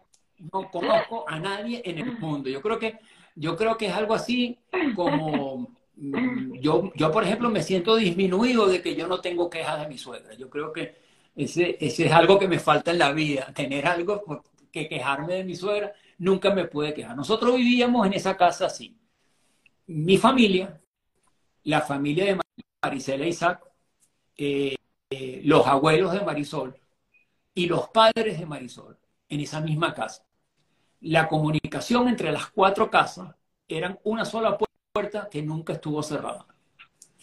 mi suegra, durante 25, casi 30 años que estuvo viva y que estuvimos viviendo juntos, vino a mi casa sin avisar un día antes, dos veces nada más, que fueron las dos veces cuando yo tuve accidente en la obra que me caí. Pero por lo demás, siempre me llamaba un día antes, gordo, mañana puedo ir a tu casa, no sé qué. nunca intervino en nuestra vida. Nunca se metió en lo que nadie le dijo que se metiera. Y al contrario, nosotros no teníamos ni siquiera que avisar, nos íbamos y nos íbamos a donde ellos este, a, comer o a conversar o no sé qué sin avisar. Por eso que te digo, es un, es un concepto de convivencia que ojalá en alguna forma ¿no? yo pudiera transmitirlo para que la gente tratara de vivir así, en una convivencia tan perfecta como la que yo viví eh, toda mi vida. ¿no? Sí. Qué bueno, mira, por compartir igual, estas igual pasa tan íntimas. Cuando, cuando te hablo de por qué, que tú me preguntabas el otro día, ¿por qué cambias? O sea, ¿por qué dejas este, la construcción, que gracias a Dios me fue muy bien, pero ¿por qué la dejas y, y te dedicas a otra cosa? En principio yo no dejé la construcción. Eh, la construcción me dejó a mí, ¿no? Este, se cumplió lo que si yo hubiera sido una persona más previsiva, se cumplió de que es que yo ya no podía cumplir con mis funciones de ingeniero en una obra porque tú en una obra, sobre todo yo que era estructurista, tú en una obra tienes que subir por los edificios, por escaleras de madera, y ya mi capacidad no me permitía. Entonces, eh, después de lo... Salomón, pero volviendo a hacer un inciso, porque me parece también importante eh, contar esto en paralelo, antes de tú entrar en, el, en, la parte de construcción, lo cual hiciste, como bien lo estás diciendo. Bueno, es que hiciste tu eh, paso por el Yo entré al metro de Caracas con el cargo de asistente de ingeniero 1. Y yo estuve en mi cargo de asistente de ingeniero 1 en el área de construcción. El día que me presenté, mire, yo me llamo Salomón y, ustedes me contrataron. Ahí me, pidieron que si podía ayudar a la gente de, la, oficina de administración, porque eh, necesitaban urgentemente revisar unas facturas que había que entregar ese mismo día. Me voy para el Ministerio eh, de, Sanidad, creo que era, en las torres, eh, y me dedico con ellos a tratar de resolver, ayudarlos en esa parte de revisar cómputos métricos, que es lo primero que uno aprende en, este, en el área. Mientras tanto, estaban rodando por parte de la Tesorería Nacional, estaban rodando este, el inventario nacional. Y yo veía, en aquella época, te explico para que tú veas que es prehistórico todo esto, en aquella época todo se hacía con tarjetas, ¿no? Este, eh, y veo que se están dando golpes contra la pared porque mm, eh, no, yo todavía no me había Estamos hablando de los 80, 70 más o menos. 7, todavía. te estoy hablando de prehistoria. y entonces lo veo que preocupado y yo, tú sabes, por, por chismoso me acerco y le digo, ¿pero qué pasa? Dice, nada, que metemos todo el poco de tarjetas, tarda una hora, hora y media en leer las tarjetas y después se queda en una repetición del estado Anzuategui todo el tiempo, y Anzuategui, Anzuategui, Anzuategui, Anzuategui. Entonces le digo, mira, ¿será que tienen un problema en la programación? No, no, no, creo que sea en la programación. Entonces están las tarjetas. Vamos a revisar las tarjetas. Nos ponemos a revisar las tarjetas. Las tarjetas no eran de repente me siento con ellos y veo una cosa que se llama contador. En computación, yo en aquella época era autodidacta en computación, este, veo que un contador, le digo, pero mira un tipo, este contador no tiene fin, porque este contador regresa y vuelve a regresar. Total que me quedo con ellos, lo arreglamos y regreso a mi oficina. Cuando regreso, ya tenía el traslado a la oficina de computación. o sea que yo te puedo decir que este, no, no ejercí ingeniería civil en, el Metro de Caracas. Y ahí estuve en el departamento de computación como asistente ingeniero 1, me ascendieron a asistente ingeniero 2, después me, me, subieron a gerente encargado y después, para darme el, el puesto de gerente de computación, tenía que hacer un curso probablemente pero además de eso, tenía que aceptar quedarme por varios años en el Metro de. En ese momento, año 1980, yo ya tengo el título de ingeniero en la mano y le digo a mi jefe, mira, yo me estoy graduando de ingeniero civil. Yo no sé si con mi problema físico yo voy a poder ejercer mucho la ingeniería civil, pero yo quiero ejercer, yo quiero ser ingeniero civil, yo quiero construir. Y aquí estoy muy bien, estoy muy contento, pero quiero ejercer. Y renunció al Metro de Caracas. Después me quedé trabajando para el Metro de Caracas como contratista, haciendo un poco lo que hacía como empleado, lo estuve haciendo como contratista, hasta que lograron a contratar a otra persona que me sustituyera. Pero yo realmente, si me hubiera quedado Metro Caracas, me hubiera dedicado al área a la que me debía haber dedicado desde el primer día, ¿no? que era el área de computación. Pero por eso te digo, o sea, a pesar de que en mi currículum dice que trabajé en Metro de Caracas, no trabajé en construcción. Posteriormente, sí trabajé como contratista de Metro de Caracas, pero haciendo cálculos de instalaciones, eh, de reubicación de instalaciones sanitarias, ¿no? Porque un poco también hice especialidad en sanidad. Y bueno, después me dediqué a trabajar en construcción. Eh, Háblanos de, de, ah, bueno. hijos. Eso yo creo que, mira, tú que vienes de una familia donde, tuviste donde has tenido eh, gente en construcción, nosotros los constructores, este, en general, seamos arquitectos o ingenieros, nosotros no consideramos que los edificios son unos edificios. Nosotros consideramos que los edificios son hijos nuestros. Yo, de hecho, cuando salía por los alrededores de los chorros, de los palos grandes con mis hijos, le decía, mira, esto lo hice yo, este puente lo hice yo, este edificio lo hice yo, esto, entonces, eh, mi hijo me decía siempre, pero papá, tú eres dueño de este edificio, tú eres dueño de este puente. No, no, yo lo hice, lo hice como contratista, lo hice como empleado, lo hice, pero, pero yo lo hice. Entonces me dice, bueno, pero ¿y entonces? O sea, me decía, ¿pero por qué? Le digo, porque mira, mm. tú eres tan hijo mío como es este edificio mío. Porque cuando yo llegué aquí, era igual que tú, era una semillita. Y yo lo convertí en un edificio. Por lo tanto, este edificio, aunque los propietarios sean dueños del edificio, este edificio va a ser hijo mío y va a ser mío toda la vida. Porque lo construí yo. ¿Me entiendes? Y esa fue mi sensación y entonces ahora viene esa, ese, ese problema mío de decir, fue un error, este, no debía haber escogido ingeniería civil. Y te puedo decir que de verdad, de verdad, de verdad, yo creo que fue una de muy, muy buenas decisiones de las que yo he tomado en mi vida. Porque si me hubiera dedicado a, a computación, probablemente hubiera sido mejor económicamente, pero hubiera tenido muchos menos hijos que los que tengo. Entonces, bueno. qué bonito. qué manera de, de convertir. No hay otra forma de vivir.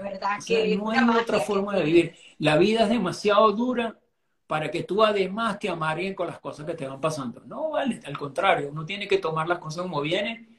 Hay que sacarle jugo a todo, porque hasta hasta de la fruta más seca, si uno la aprieta, sale una gotica de jugo. Y, la vida hay que disfrutarla bajo ese criterio.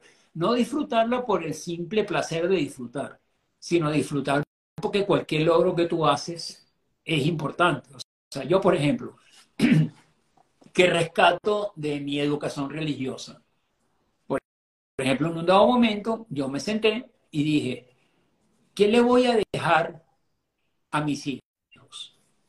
Entonces, un cierto pesa, cuando estábamos en el ceder de pesa, cuando estábamos en la cena de pesa, mi sobrino José, el, hijo menor de, mi hermana Mari, que para mí son mis hijos, porque mi hermana Mari quedó viuda muy, muy joven, y estos tres niños, que eran unos bebés, o sea, no bebés, pero digamos tenían 10, 12 años, este, yo los arropé como mis hijos y los considero mis hijos. De hecho, este, cuando, cuando yo voy este, a cualquier sitio y nos sentamos, mi, mi sobrino David, que es más o menos el doble del tamaño mío y que tiene una diferencia conmigo, este de que te digo que en el Brit fue donde no pude caminar más, este, tiene una diferencia conmigo de 12 años nada más, a la mayoría de la gente le dice, mira, él es mi papá, ¿me entiendes?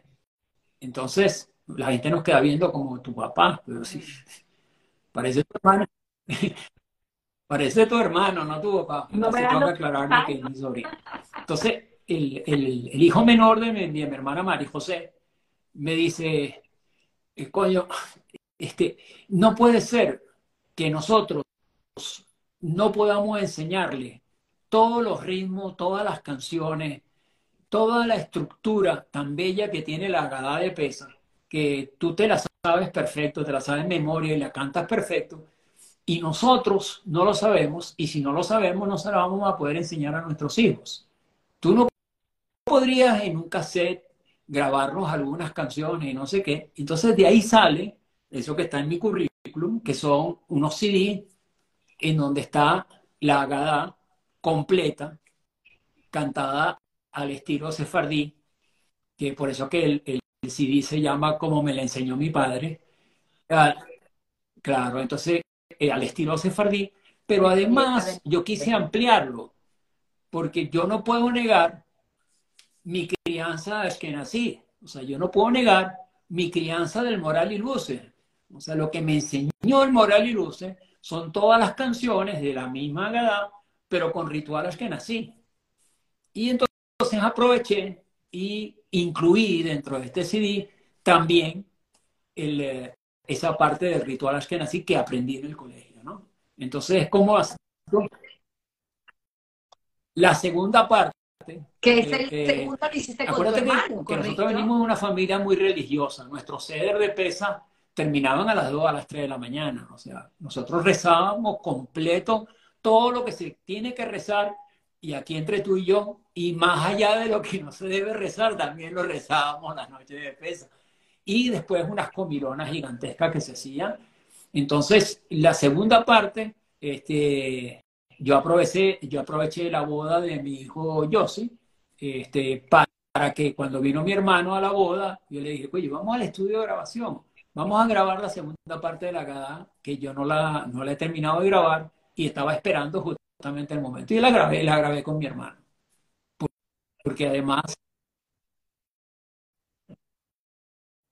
Qué bonito. Ojalá en algún momento me puedas compartir bueno, una de estas Lo que pasa es que hoy en día tener, y hoy en día tener pues, un CD escuchar, es algo así como tener algo inservible, porque tienes que buscar dónde hacer para oír un CD.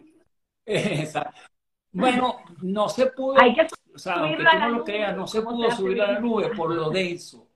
Porque el, el primer CD son tres CD completos, porque es un ritual muy largo, al estilo eh, del colegio y al estilo marroquí.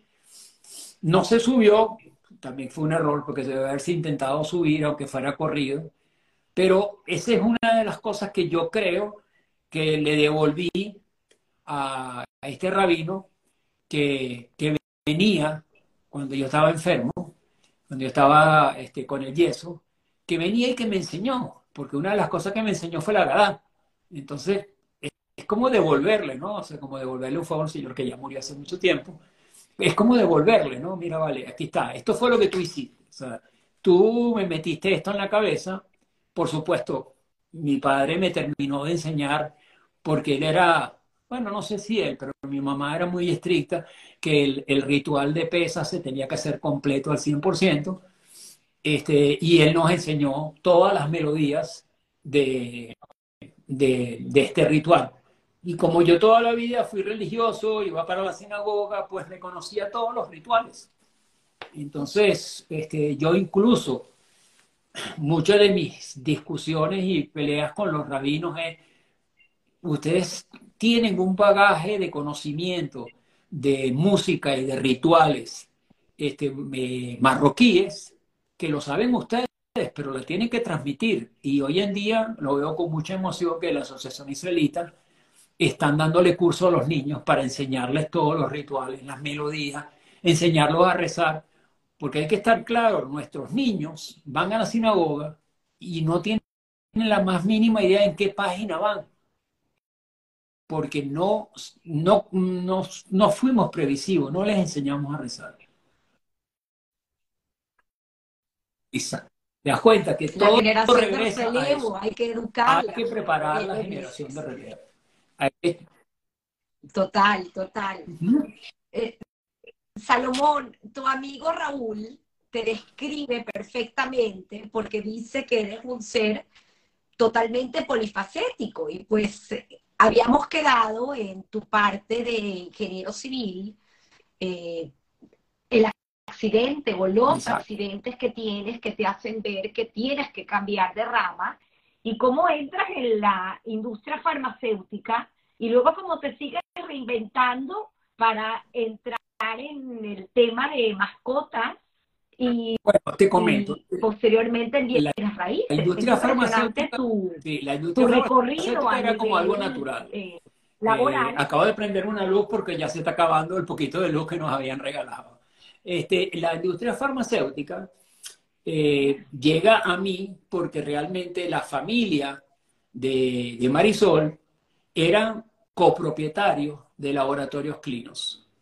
Eran copropietarios porque los, los Zaval, o sea, los, eh, los tíos abuelos de Marisol, eran 50% propietarios de laboratorios clinos y eh, los Benaín, o sea, mi, mi suegro eh, con toda la familia eran el propietario del otro 50%. Por supuesto, como todos los negocios 50-50%, se presenta el gran problema del el cambio generacional y produce como una especie de crisis en la forma como se piensa. ¿Por qué? Porque, digamos, por el lado de, de los Benaín, se pensaba mucho más en la parte de mercadotecnia por el lado de los viejos Benaí se pensaba mucho más en la parte de este, manufactura, de comprar máquinas, de arreglar máquinas. Mi suegro era el gran mecánico, a pesar de ser médico, que nunca ejerció, era el gran mecánico de laboratorios clínicos. yo recuerdo en las noches, él en su fresadora, haciendo piezas que ya no se conseguían en el mercado y que él se encargaba de hacerlas de nuevo eh, a o sea, hecho con sus medidas, con su vernier y eso las hacía. Y por el lado de los aval eran más, eh, como más pendientes de la parte financiera, económica, porque consideraban que el, el, desarrollo estaba por ahí. Entonces se plantea, ante la crisis generacional, se plantea que, mira, o se vende el laboratorio completo, o una familia le compra a la otra familia. Pero así con esta crisis generacional, este, una familia tan unida, porque de verdad que es una familia súper unida, va a llegar un momento en que vamos a empezar a discutir y llevarlo a niveles mayores que discusión. Y entonces se establece que una familia le va a comprar a la otra. Y ahí es donde entro yo. Yo ya estaba, eh, después de los accidentes de, de las obras, yo ya estaba muy decidido a terminar las dos obras que estaba haciendo y dejar la construcción definitivamente. Y dije, bueno, mira, esto puede ser un área, porque yo desde hacía aproximadamente unos 15 años ya era como un asesor eh, financiero de eh, laboratorio. Yo me encargaba de todo lo que era solicitud de precios a fomento, revisión de contabilidad y eso, de la junta directiva. Entonces, digamos, fue como un crecimiento natural. Eh, compramos eh, la otra mitad de Laboratorios Clinos y pasó a ser dueña de Laboratorios Clinos este lado de la familia, ¿no? En donde todos fuimos, nos convertimos en dueños de, la, Clino. El problema es que a los dos años aproximadamente empieza la crisis financiera, los intereses disparados, etc. Y se plantea eh, la posibilidad de vender laboratorios clínicos.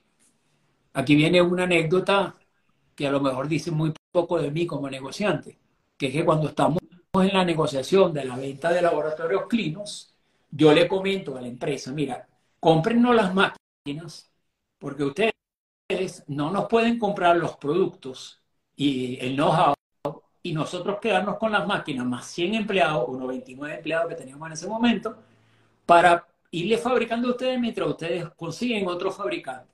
Y dentro de dos años, ¿qué vamos a hacer nosotros? 99 empleados y un poco de máquinas que no tenemos nada que hacer. Cómprennos las máquinas, llévense todos los empleados, porque si no me vas a obligar a clonarte. Entonces, esa, esa frase como que no, no gustó. Entonces me dijo, tú no eres capaz de clonarnos, porque nosotros somos una empresa transnacional muy grande y no vas a poder con nosotros. Igual, le vendemos laboratorios clinos, nos quedamos con el compromiso de durante dos años fabricarles a precio de costo para que ellos pudieran meterse en el mercado. Y mientras tanto nosotros fuimos creando un segundo laboratorio llamado Laboratorio GMP, que realmente pasó a ser el laboratorio de la familia. Lo tuvimos durante durante 10 años y un cierto día me llama el presidente de la empresa que compró Crino y me dijo, eh, queremos comprarle leyenda. Pero esta vez sí, esta vez nos llevamos las máquinas, nos llevamos el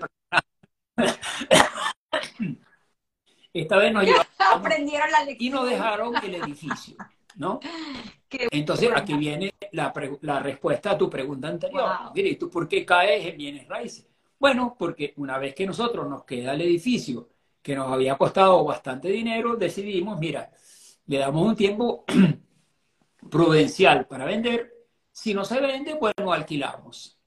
Y en función de eso, este, yo me precato que puede ser una buena solución y ahí es donde se crean las dos empresas, que son Inversiones Kenetil y SQL Family en Estados Unidos. Me asocio con, con Raúl y empezamos a comprar unas propiedades, digamos, para eh, diversificar y no tener las cosas solamente en capital, sino tener bienes raíces y este, tener, digamos, una, una posibilidad de renta que más o menos este, fuera segura, ¿no? Ahora, ¿qué pasa con la otra pregunta que me haces tú? ¿Y cómo caes en las mascotas? ¿no? Nosotros caemos en las mascotas porque eh, Marisol, mi mujer, este, yo creo que ella ama más a las mascotas que a mí mismo. Este, para ella, este, un, un gato y un perro es más importante que, que todo en la vida. Y siempre quisimos, mientras estábamos en Yempi, hacer una línea de productos para mascotas, medicamentos. ¿Ok? Y, como no se dio, porque realmente el Ministerio de Sanidad nunca nos autorizó, decidimos una vez vendido este laboratorio, decidimos que era una buena posibilidad de hacer una línea para mascotas, en donde dividimos los productos en dos elementos, que era PetSven, que significa eh, eh, mascotas de Venezuela, que era la que se encargaba de importar todo menos comida. No quisimos meternos en comida. Y eso es un poco lo que hoy en día no es, como diría yo, no es nuestra fuente de ingreso, pero es nuestra fuente de diversión. O sea, nosotros eh, trabajamos eh, para Petren y Nojiyut como, como si fuera de verdad la empresa en la que deberíamos poner todo el esfuerzo pero realmente lo estamos disfrutando, porque vamos a la feria, eh, a las reuniones.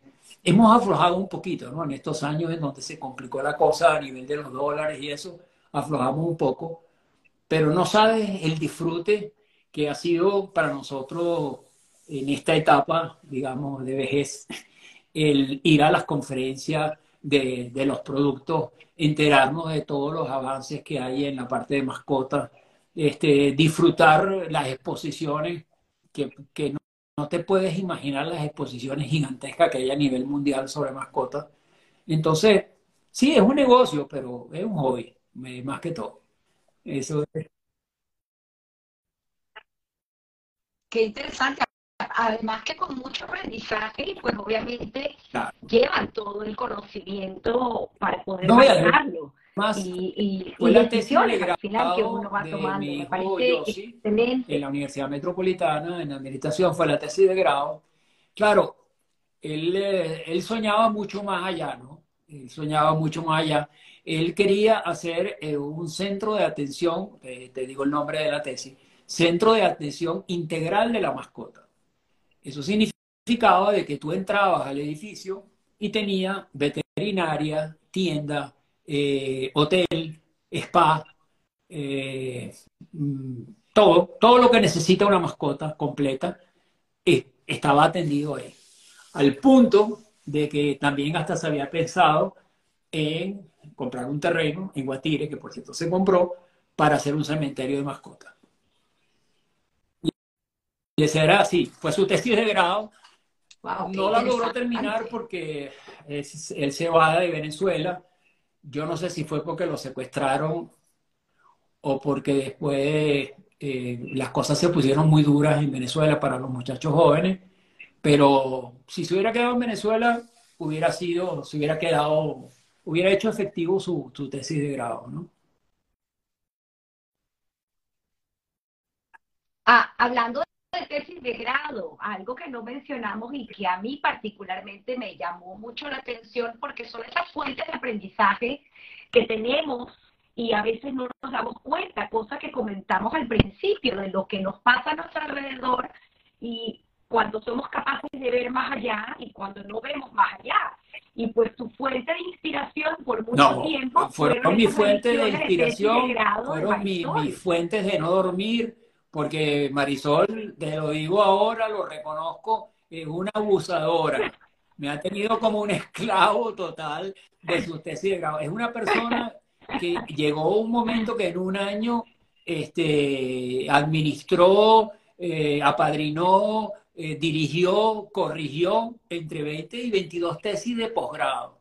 ¿Ok? O sea, hay que, hay que verle la cara, porque Marisol de verdad que, que, es una trabajadora insigne. Lo que pasa es que también me arrastra a mí en toda la, la parte financiera, me la encasqueta y yo no tengo, de verdad, no tengo ese sentido del sacrificio que ella tiene con sus alumnos. De hecho, aquí en Madrid, ahora que ella incluso va a ver esto eh, grabado, ahora está en el otro cuarto con una gente con una tesis de grado, ¿no? Que la está asesorando. O sea, a pesar de que ella ya tiene tres años que no, que no es coordinadora. Toda esa tesis de grado, por supuesto, yo me quejo porque si no, no sería marido. Este, no, te podrás imaginar, ¿no? El marido que no se queja de lo que le hace.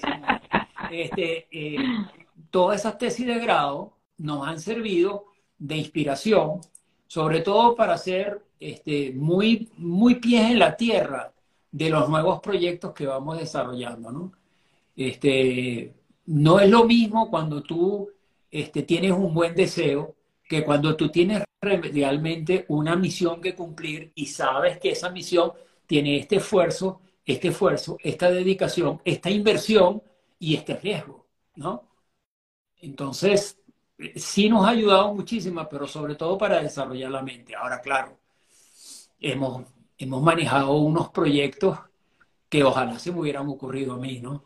Que son una maravilla, pero este, son gente que han hecho esos proyectos, que los han convertido en realidad y que hemos estado muy orgullosos este, al punto de que en algunos de los casos nos han nombrado a Marisol como padrino y madrina de la boda este, por haber asesorado la tesis, gente alrededor del mundo que hoy en día está viviendo en todas partes del mundo, que, que tiene en un pedestal a Marisol por su, por su capacidad de, de, gerencia y por su capacidad de sacrificio. ¿no? Es una persona que si tú te sientas con ella a hacer una tesis eh, de cualquier tipo, o te sientes con ella a hacer un, un desarrollo de cualquier cosa, ten por seguro que no te va a soltar. Es como los perros que te muerden y no te sueltan. O sea, yo incluso en un dado momento llegaba a la casa y tenía a las pobres eh, muchachas y muchachos ahí en la casa desde las siete y media de la mañana, era las nueve de la noche y lo único que le había dado era agua y café. Y los tenía ahí en la tesis sacando lo mejor de ellos. Sacando lo mejor de ellos. Espíritu que, no te puede imaginar. Y el, el tema, el tema de desarrollar la mente es sinónimo de creatividad, así que me parece no, a mí, fabulosa a mí me llevan obligado, de ambos, no me pongas en pues ha hecho este matrimonio de ustedes. tampoco vamos a ganar indulgencia con el vocabulario No, no, no. A mí me obligan, a mí me obligan. A mí, Hay que hay que hablar, Salomón, hay que hablar porque se nos va acabando el tiempo y quiero mencionar pues tu, tu labor comunitaria y tu, tu entrega, como bien lo dices, a, a esa comunidad eh, judía en Venezuela. Y todo este trabajo que hiciste mientras eh, pudiste eh, ejerciendo estos cargos de presidencia y además de eso, quisiera también que nos compartas bueno, yo te voy a contar... varias de las anécdotas, porque es imposible contar todas. Pero hay yo te voy a contar la anécdota más importante de la actividad comunitaria. Yo el diría que la más importante de todas. Cuando ya, gracias a Dios, empiezo a tener cierta estabilidad económica, decido que quiero trabajar por la comunidad que tanto me había dado, que es la Asociación Israelita de Venezuela. Entonces, en el año este, no, bueno, yo me acordaré del año.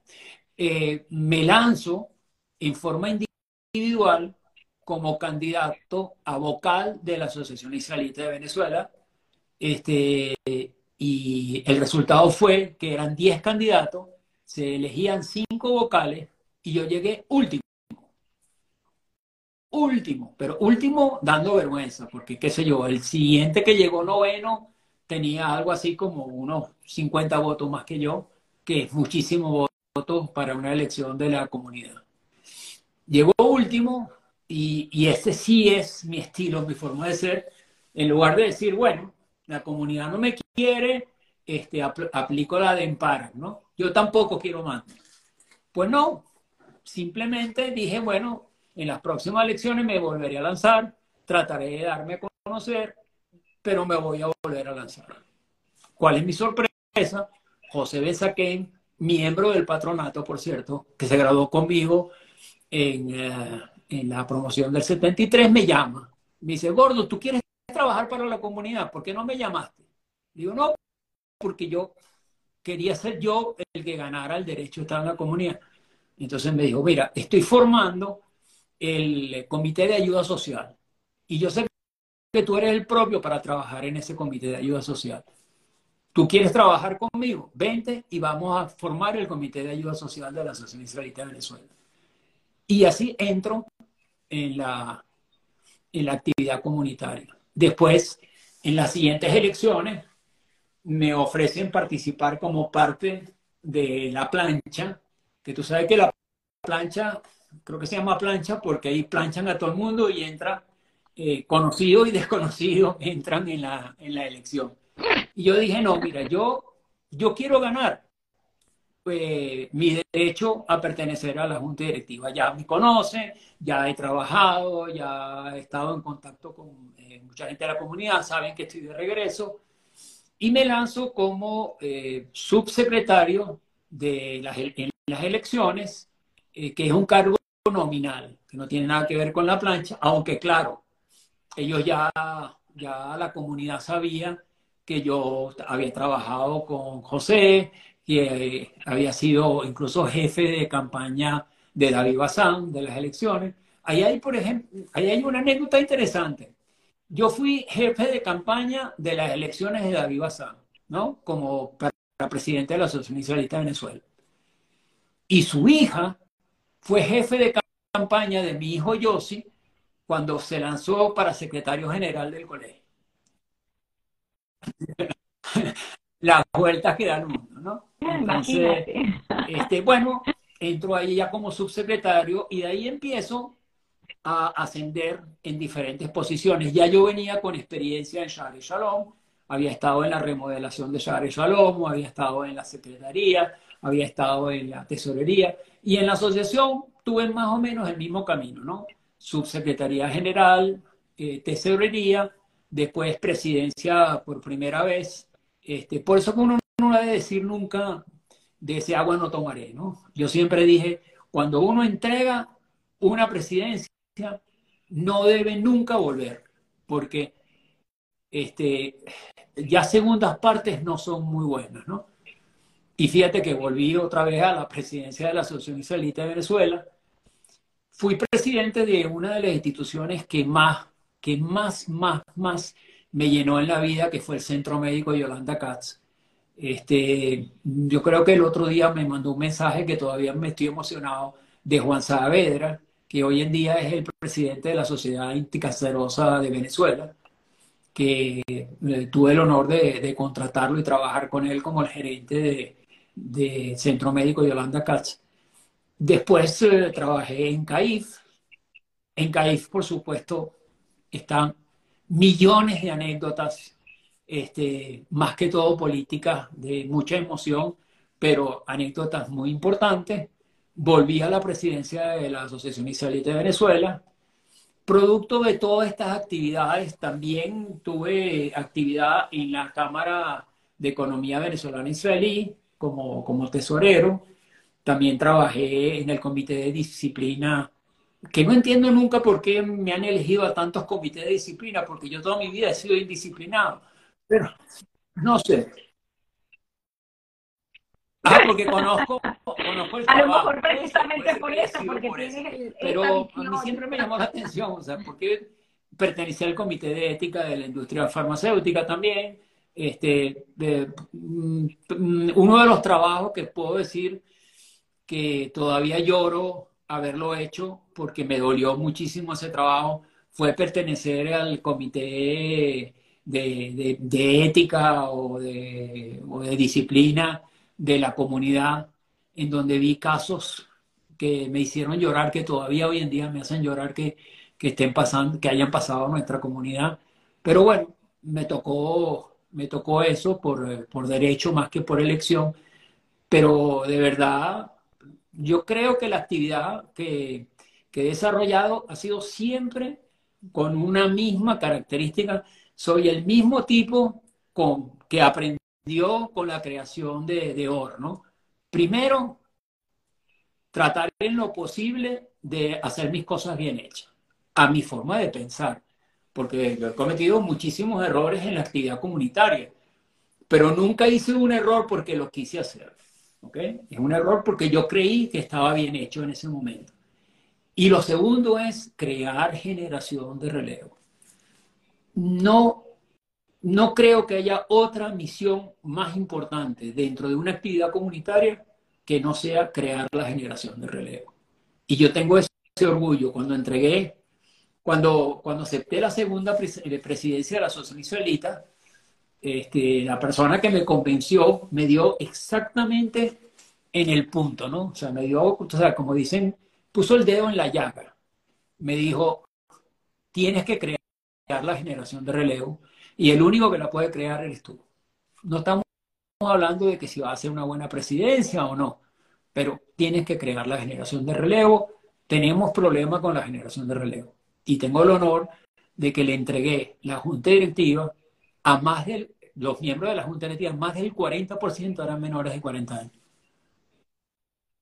Y hoy en día se nota, se nota en la comunidad, tanto en la Unión Israelita como en la Asociación Israelita, que todos los que están en este momento en los cargos directivos son jóvenes. Son, bueno, jóvenes para mi forma de ver, son cuarentones, ¿no? O sea, son gente joven. Y eso significa. Voy a leer, eh, hablando de, de, todo esto, algo que me mencionaste, que me encantó, y es eh, acerca de estos cargos de presidencia, Sí. ¿no? donde tú dices, si la gestión fracasa, tú tienes la culpa. Si es exitosa, el grupo es No, el no, que tiene el No es porque yo sea Qué, muy qué maravillosa a, forma a- de a verlo. regalar, a regalar mi, mi éxito o, o mi buen desarrollo. Pero es que es la verdad. Si tú como eh, directivo de algo, estoy hablando de directivo de empresa, directivo de comunidad, directivo, o sea, ma- manejar un centro como el Yolanda Katz, que sin ser médico te toca manejarlo. Si tú no te rodeas de las personas más valiosas, y si tú no tienes eh, quitado la camisa del egoísmo, de que yo a este señor no lo voy a poner porque como sabe más que yo, no lo pongo. Al contrario, este señor sabe más que yo, yo lo pongo. Y yo uso una frase que me parece muy cómica, pero es la gran verdad. Yo toda mi vida he sabido de qué pata cogeo. Literal. Yo toda mi vida he sabido de qué pata cogeo y por eso, gracias a Dios, cuando yo escojo mi grupo de trabajo, busco los que me ayuden en esa parte que en la que yo no, no sé hacer. Y por eso es que tú de repente dices, pero oye, pero de verdad que la gente que te rodeó a ti es una gente que, que por su lado han hecho unas labores impresionantes. O sea, yo, por ejemplo, tener el lujo de tener al quien en aquel momento era presidente de Puerto Azul, creo que son algo así como 4 millones de socios, no sé cuántos miles de millones son de socios en Puerto Azul, como secretario mío en la CAIF, quitarse el sombrero, ¿me entiendes? Tener una persona como David Vistán como vicepresidente, tener una persona como, como Miguel Truzman eh, eh, en, en mi junta directiva, tenía gente valiosísima en la junta directiva de la CAIF, gente súper valiosa en las juntas directivas que yo he tenido en, en la Asociación Israelita y en todas las demás instituciones. Eso, sola, eso solamente te hacen tener un mejor resultado. Qué bonito. Ahora, cuando, cuando te equivocas, cuando fracasas, cuando metes la pata buena, no la mala, cuando metes la pata buena, tienes que asumir tu responsabilidad. El único responsable de una junta directiva de los errores es el presidente. No hay ningún otro responsable. Wow. Qué, qué manera de, de, verlo y me parece maravilloso poder escuchar tus lecciones de vida y que las estés compartiendo con nosotros. La verdad que es un privilegio.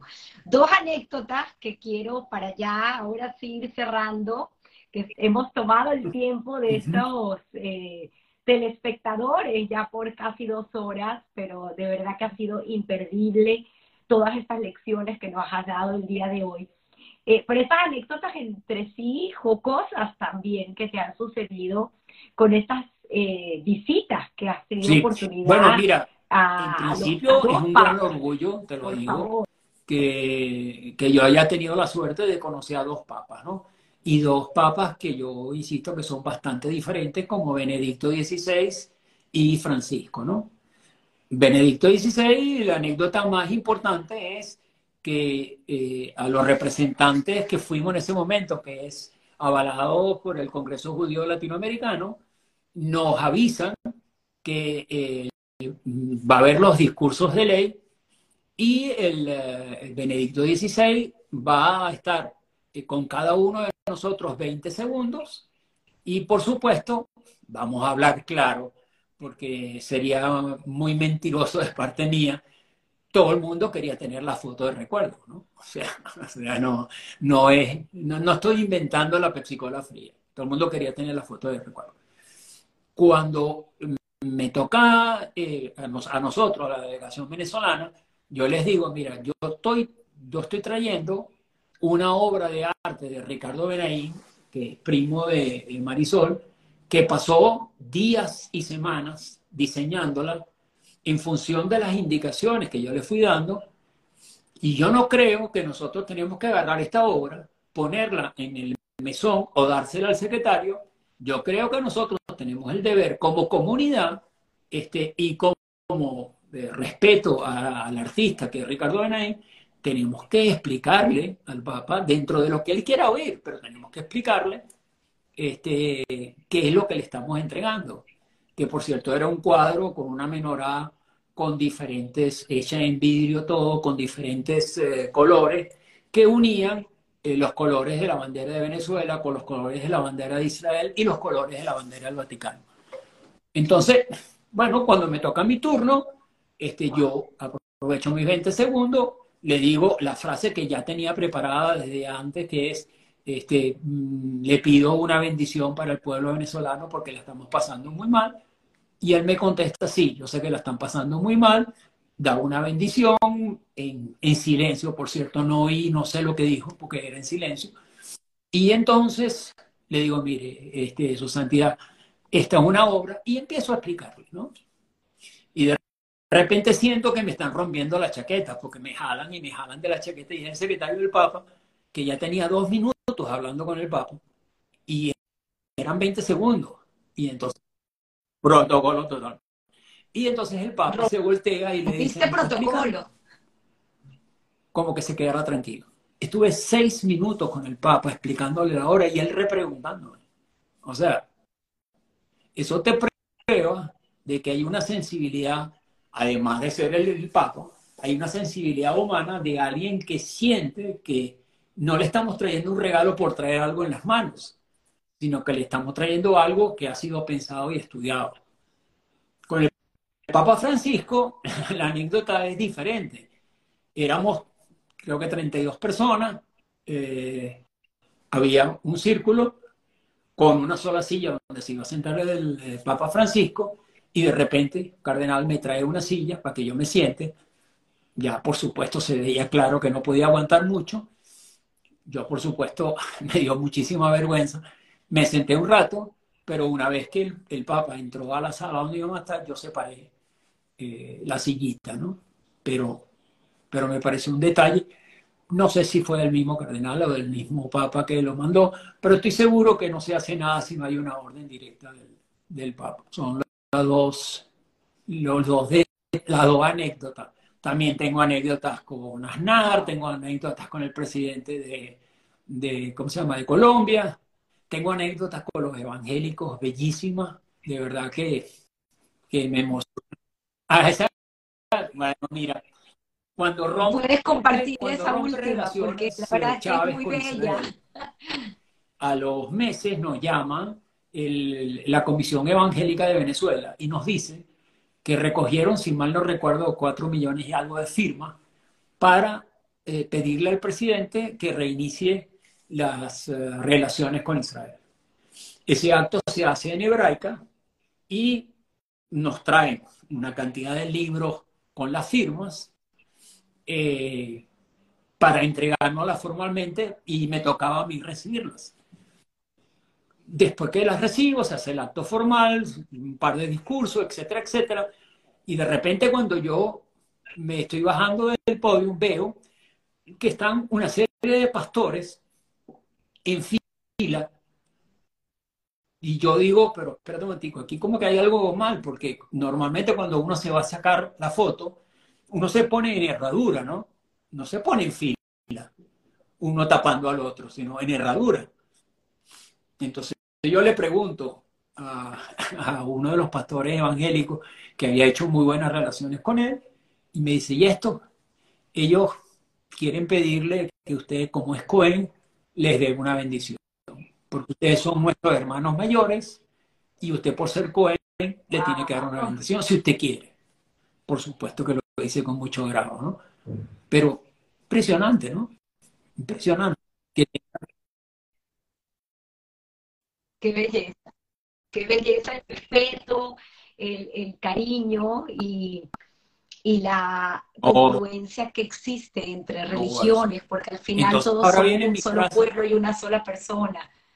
Por eso, Or, por eso que viene mi frase or, a eso. significa luz. Por eso es que cuando a mí me dicen que entre la comunidad ashkenazí y la comunidad sefaradí están discutiendo no sé qué, se me salen los tiempos. Porque si con las demás religiones podemos conversar y podemos sentarnos, porque entre nosotros no lo vamos a poder hacer. Y ese sí es un mensaje que le quisiera dejar de cierre. Que por favor regresemos a lo que siempre fue la comunidad judía de Venezuela. Una comunidad ejemplo a nivel mundial. Dicho por ministros de Israel que nos decían, ojalá en Israel tuviéramos esta unión que ustedes tienen entre Ashkenazí y Sefaradí.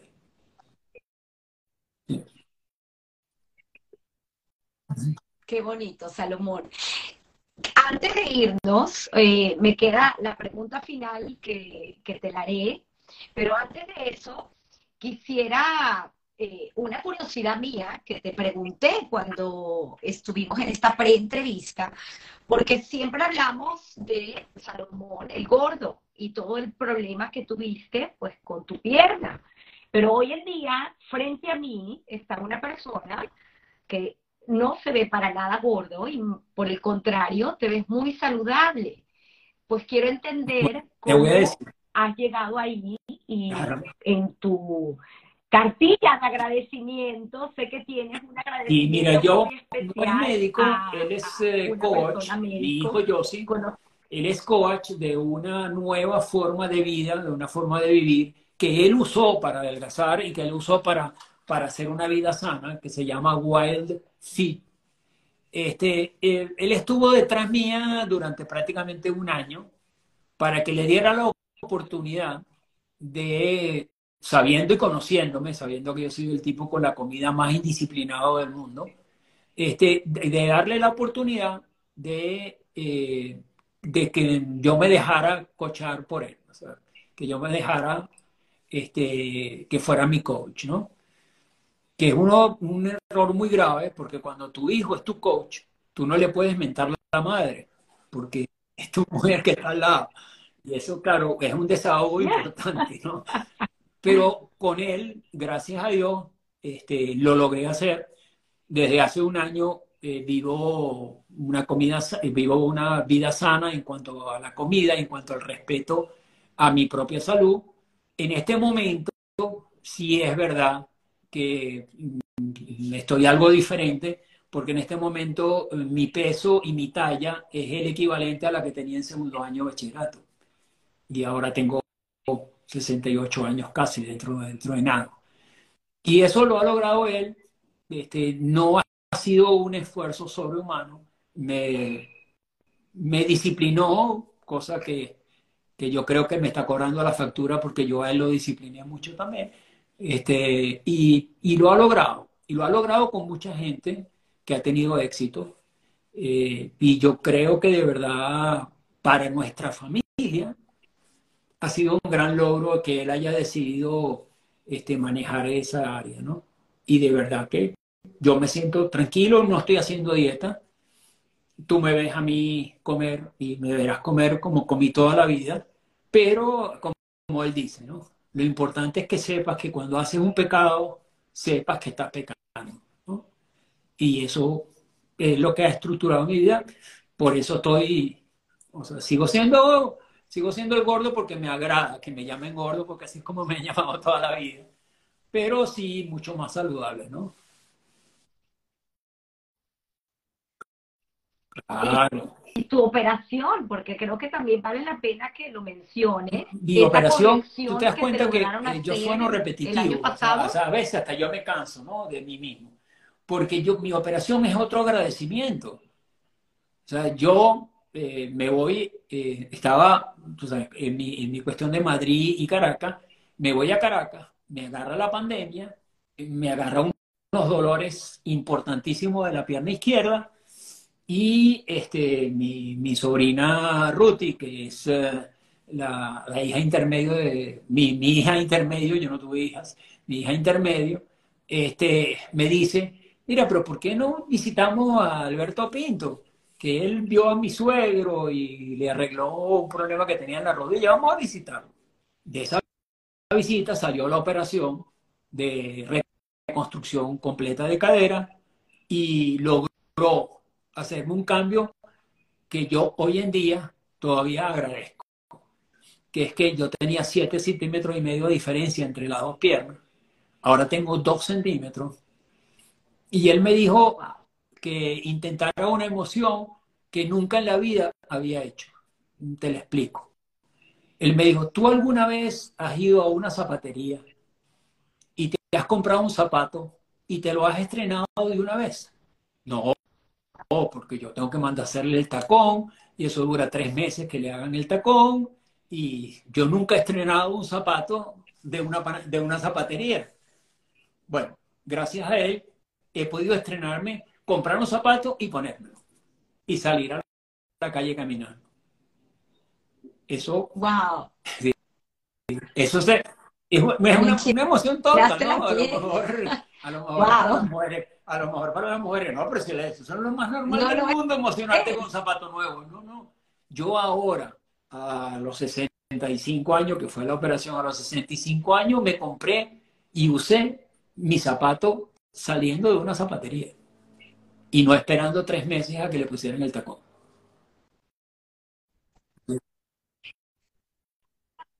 Qué bonito, Salomón. Qué bonito también el tener esa capacidad de asombro de esas cosas pequeñas que, vuelvo y repito, lo que comenzamos diciendo al principio del programa, que muchas veces pasan desapercibidas. Y esa Pero ¿qué me han pasado por esas cosas buenas? Agradecer cada ¿Por qué no voy a ser agradecido? O sea, de verdad, ¿Tú sabes qué tendría que hacer? Dedicar cuatro horas del programa a buscar las cosas malas que me han pasado, eso es muy poca. todo, todas las cosas, entre comillas, que, que podrías llamarlas malas, a mí se me han convertido en buenas. otra de las cosas que, que me encantaría que compartas, porque es que son muchos mensajes de vida. Y repito, estoy segura que la gente que te escuche podrá adoptarlo para su vida, es el hecho de, lo que me dijiste cuando entras en una reunión, en una discordia, eh, el tema de entrar con una actitud positiva tú para no llevas los efluvios positivos a todo lo que haces en tu vida, todo te sale mal.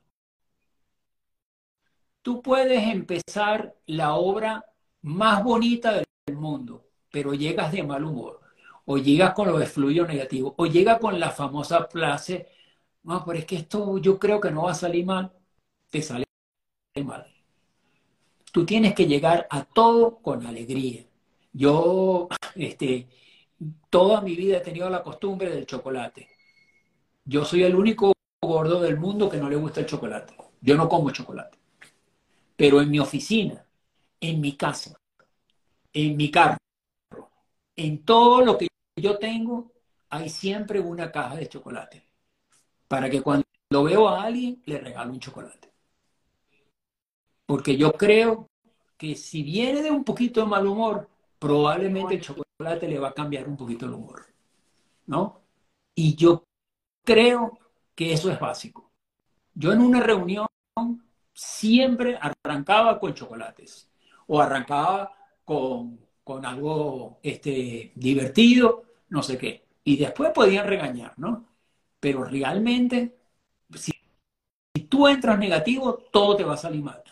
Seguro. Por eso hay que entrar positivo a todo.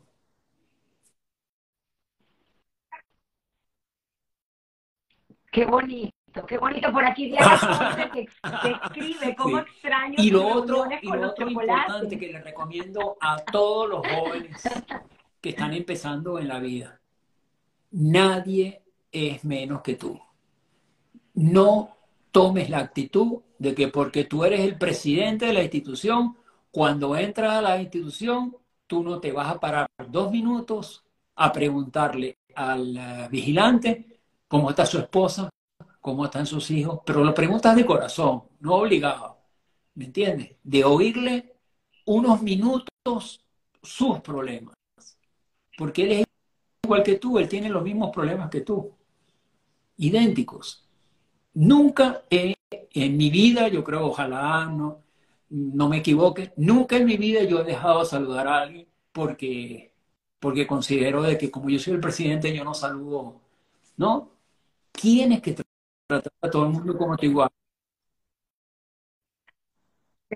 Qué, bonito, qué, qué recorrido de vida nos hiciste hoy. Eh, nuevamente estoy muy agradecida porque hilando cada, cada situación que te ha tocado vivir, eh, vemos el resultado. Y hoy, la verdad que tuvimos una charla contigo eh, totalmente educativa y que espero que forme generación de relevo me encantó conversar contigo, Salomón. Agradezco a Raúl su insistencia en, tenerte en el programa y pues quisiera escuchar de ti eh, la respuesta a esta pregunta que tomo de Guy Ross, eh, a quien admiro, este periodista que tiene su programa How I Feel This, donde le pregunta a la gente exitosa el tema trabajo o suerte en su vida.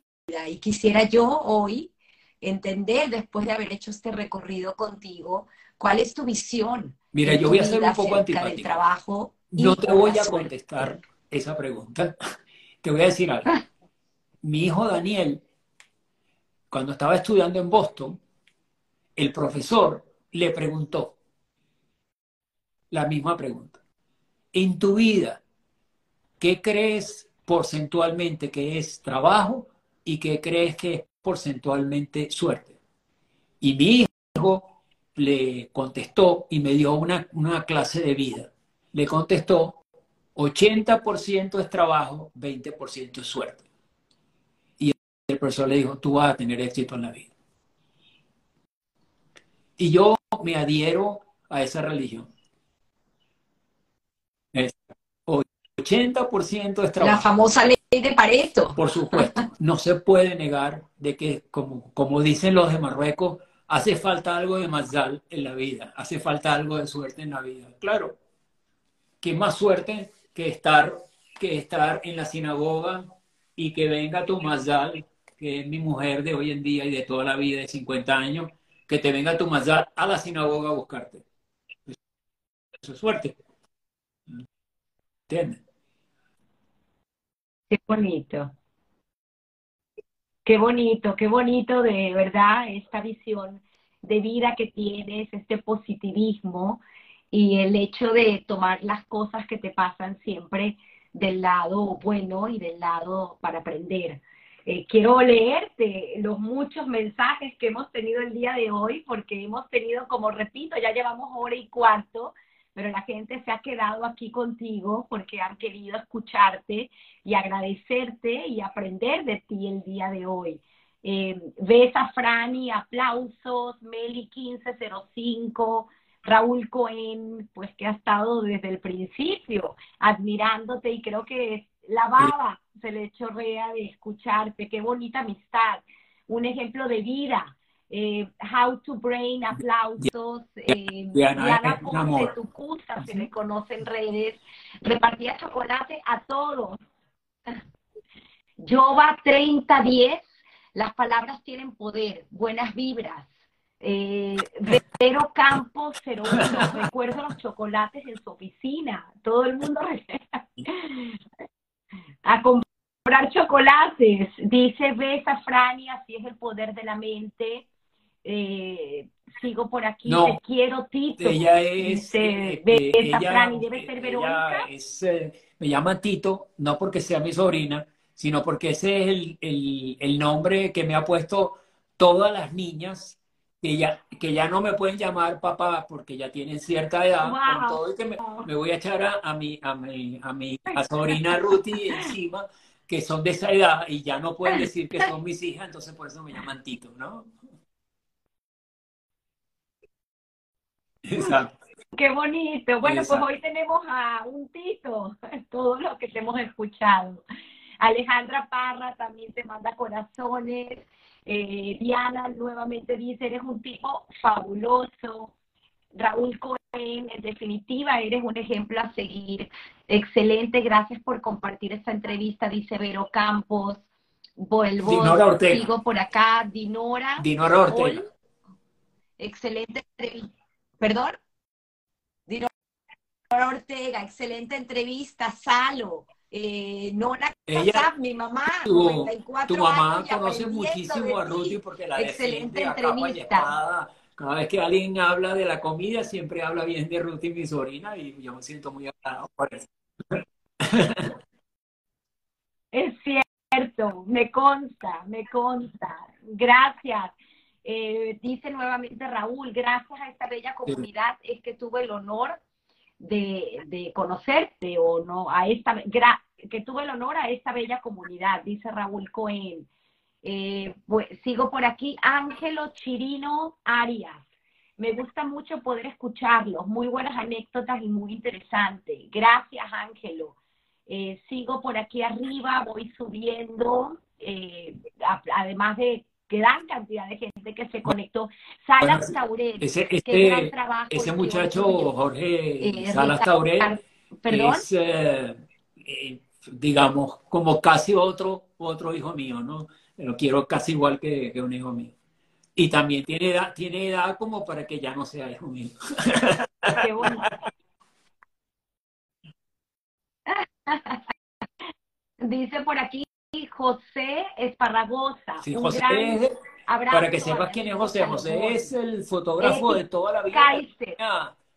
Claro, entonces él es el fotógrafo, de toda la comunidad. Él, eh, con él sí no puedo eh, eh, echármelo de enemigo porque él me tiene fotos de todos mis secretos. Así que.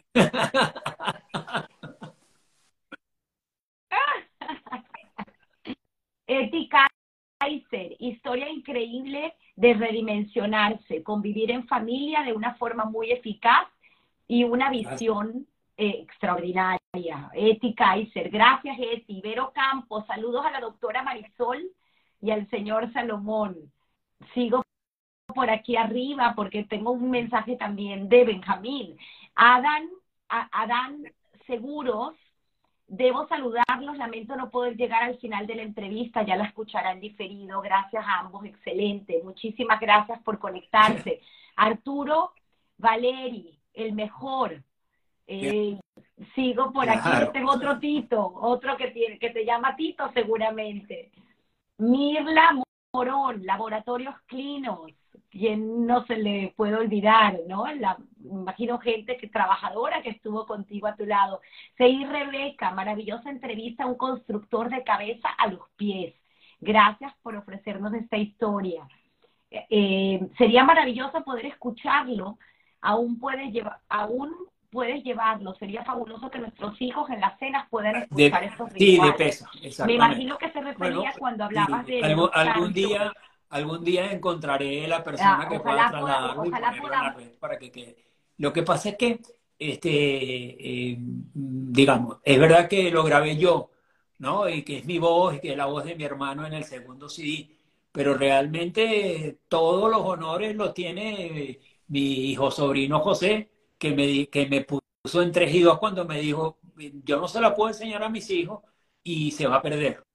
Así que es tu obligación que, no se pierda. Ojalá y lo puedas compartir con, nosotros. Dice Safran y Jenny, Marta, recuerdos de mi primaria. Bueno, Nancy, Nancy es otro personaje. Nancy es allá. Bueno, todos los personajes los quiero, pero Nancy de verdad le tengo un cariño muy particular. Nancy es la mamá de uno de mis hijos, ¿no? De uno de estos hijos que yo tengo por ahí este, regado. Pues, bueno, y aquí lo dice, dice, soy testigo. Viví esas fiestas y dormidas con tu cuñada querida Marta. Eh, qué bonito. Y aquí, por aquí dicen, creo hubiera que sido, hubiera sido insoportable ser rabino. Con esa manía mía de estar enseñando, además rabino, no, no, no creo que no creo que me hubieran aguantado.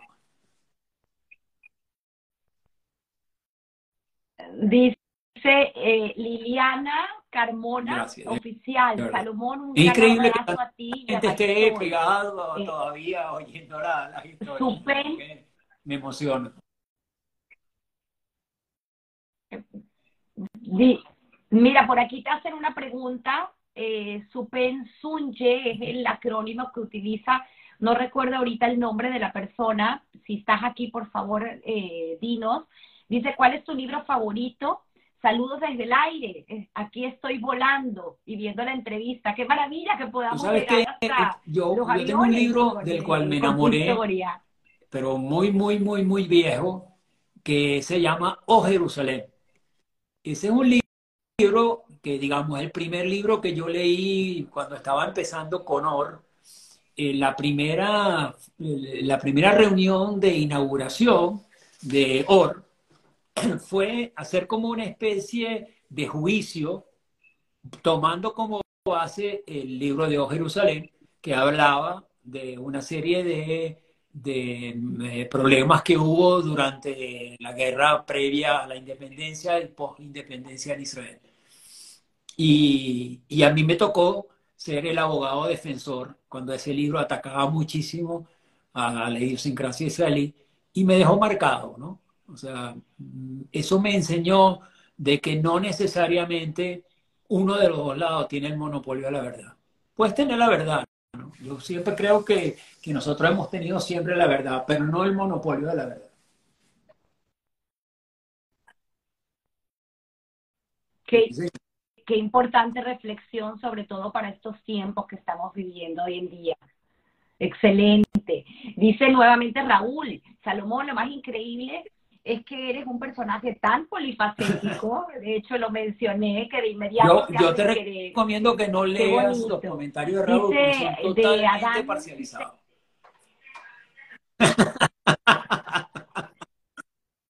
Dice, mucho cariño te tiene. Adán Seguros dice, mi esposo Samuel dice haberlo visto en la sinagoga, alguien que probablemente te conoce desde esos tiempos. Benjamin Schomstein, ser humano extraordinario y excelente líder de la comunidad. El último, Moiquiano. Aplausos y reconocimiento para Salomón y desde el libro de Guatemala. Muchísimas gracias, Benjamín. no, el, ¿Quieres comentar? es de, la, de, la, famosa de que el, el, último que, digamos, defiende esta teoría que yo defiendo, que es la teoría de la unión entre las comunidades. Yo digo algo que suena mm, lapidario. Yo quiero preguntarle, a todos nuestros nietos de la comunidad judía de Venezuela si alguno sabe si es sefaradí o es ashkenazí. Muy pocos de nuestros nietos podrían decir si es ashkenazí o sefaradí. Eso lo logró el Colegio Moral y Luces, porque hoy en día todos los matrimonios de Venezuela en un porcentaje importantísimo son ashkenazí y sefaradí. Por lo tanto, esa pregunta, lo único que se tiene que hacer es si nuestros nietos siguen siendo judíos o no siguen siendo judíos. Yo me adhiero a una, una cosa que me enseñó uno de mis rabinos que me dijo, la gran eh, acción o mitzvah que puede hacer es que tú llegas a tu nieta a la boda, a la jupá. Quiere decir que tú a tus nietos sean judíos. No importa que sean sefaradíes, que nací, y ni nadie sabe. Hoy en día, hoy en día no debería haber ningún tipo de división. Dicen. Una comunidad y un ejemplo a seguir en la comunidad de Venezuela, porque nos hemos mezclado y hemos Eso creo que... pues, nuestra esencia, que es el ser judío. Qué bonito. Tomando lo mejor de cada uno, porque Mira, ¿sabes sabe, qué, es lo que pasa? Que nosotros somos tan buenos que hasta nos, nos parece bien mezclarnos.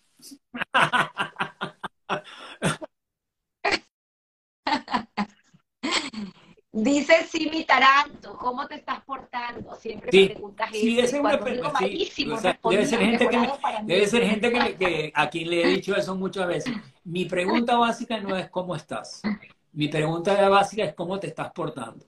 Por supuesto, el 90% de la gente te responde mal y yo respondo mejorado para mí.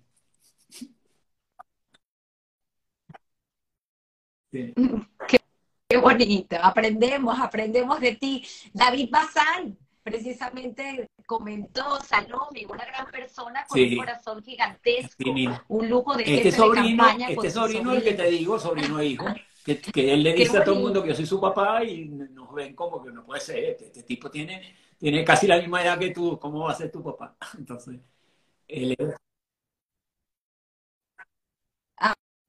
hablando acerca del agradecimiento que tanto mencionaste, dice el agradecimiento por todas estas experiencias y estar vivos para contarlo a esta generación es una bendición, dice Adam Seguros nuevamente.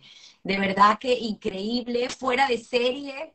Benjamín Schomstein comenta, eh, la gente de verdad ha estado aquí eh, a lo largo de estas dos horas, casi dos horas y media. Claudia Starosta, qué interesante tu historia. Gente que es lo que siempre digo, muchas veces conocemos el nombre, conocemos la persona, probablemente hasta pudo haber sido compañero de nosotros de colegio, pero no conocemos su historia.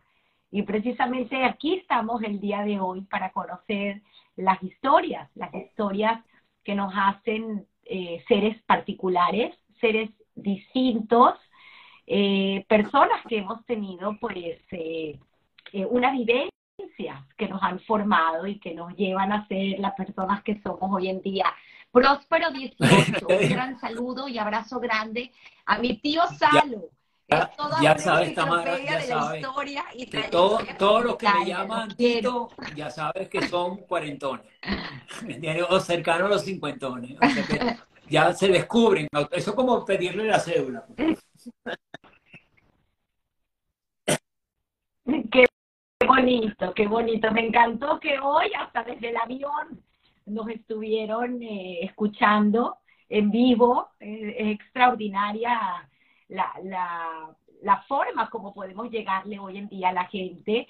Eh, aquí dice, eh, eh, B. Roycental, Bernardo Roycental, bravo, bravo, lo mejor que he escuchado esa pregunta, bravo. Dice eh, José Esparragosa nuevamente, las dos pasiones el béisbol. El béisbol para mí es el, el, juego, el juego maravilloso. De hecho, yo soy tan vicioso del béisbol que he hecho todo lo posible por no ser fanático de ningún equipo de béisbol de las ligas de Estados Unidos para no perderme la emoción del béisbol como tal. ¿no? Yo hago algo que solamente los viciosos hacen, que es eh, ir a los campos este, de juveniles e infantiles a ver juegos. Y no conozco a ninguno de los dos equipos, ni sé quién está jugando. Pero voy, me encanta el béisbol, soy un enamorado. Sí. Qué bonito, cosa que no sabíamos de ti. Gracias, José, por dejárnoslo aquí escrito. Ederi 8, gracias No, a Dios este, por estos sí son mis padre hijos. como O sea, tú. Ederi, Otro sobrino. Ederi, Ederi, Ederi 8 sí Ah, son eh, este sí del lote de mis hijo. tres hijos, los hijos de mi hermana Mari. Sí.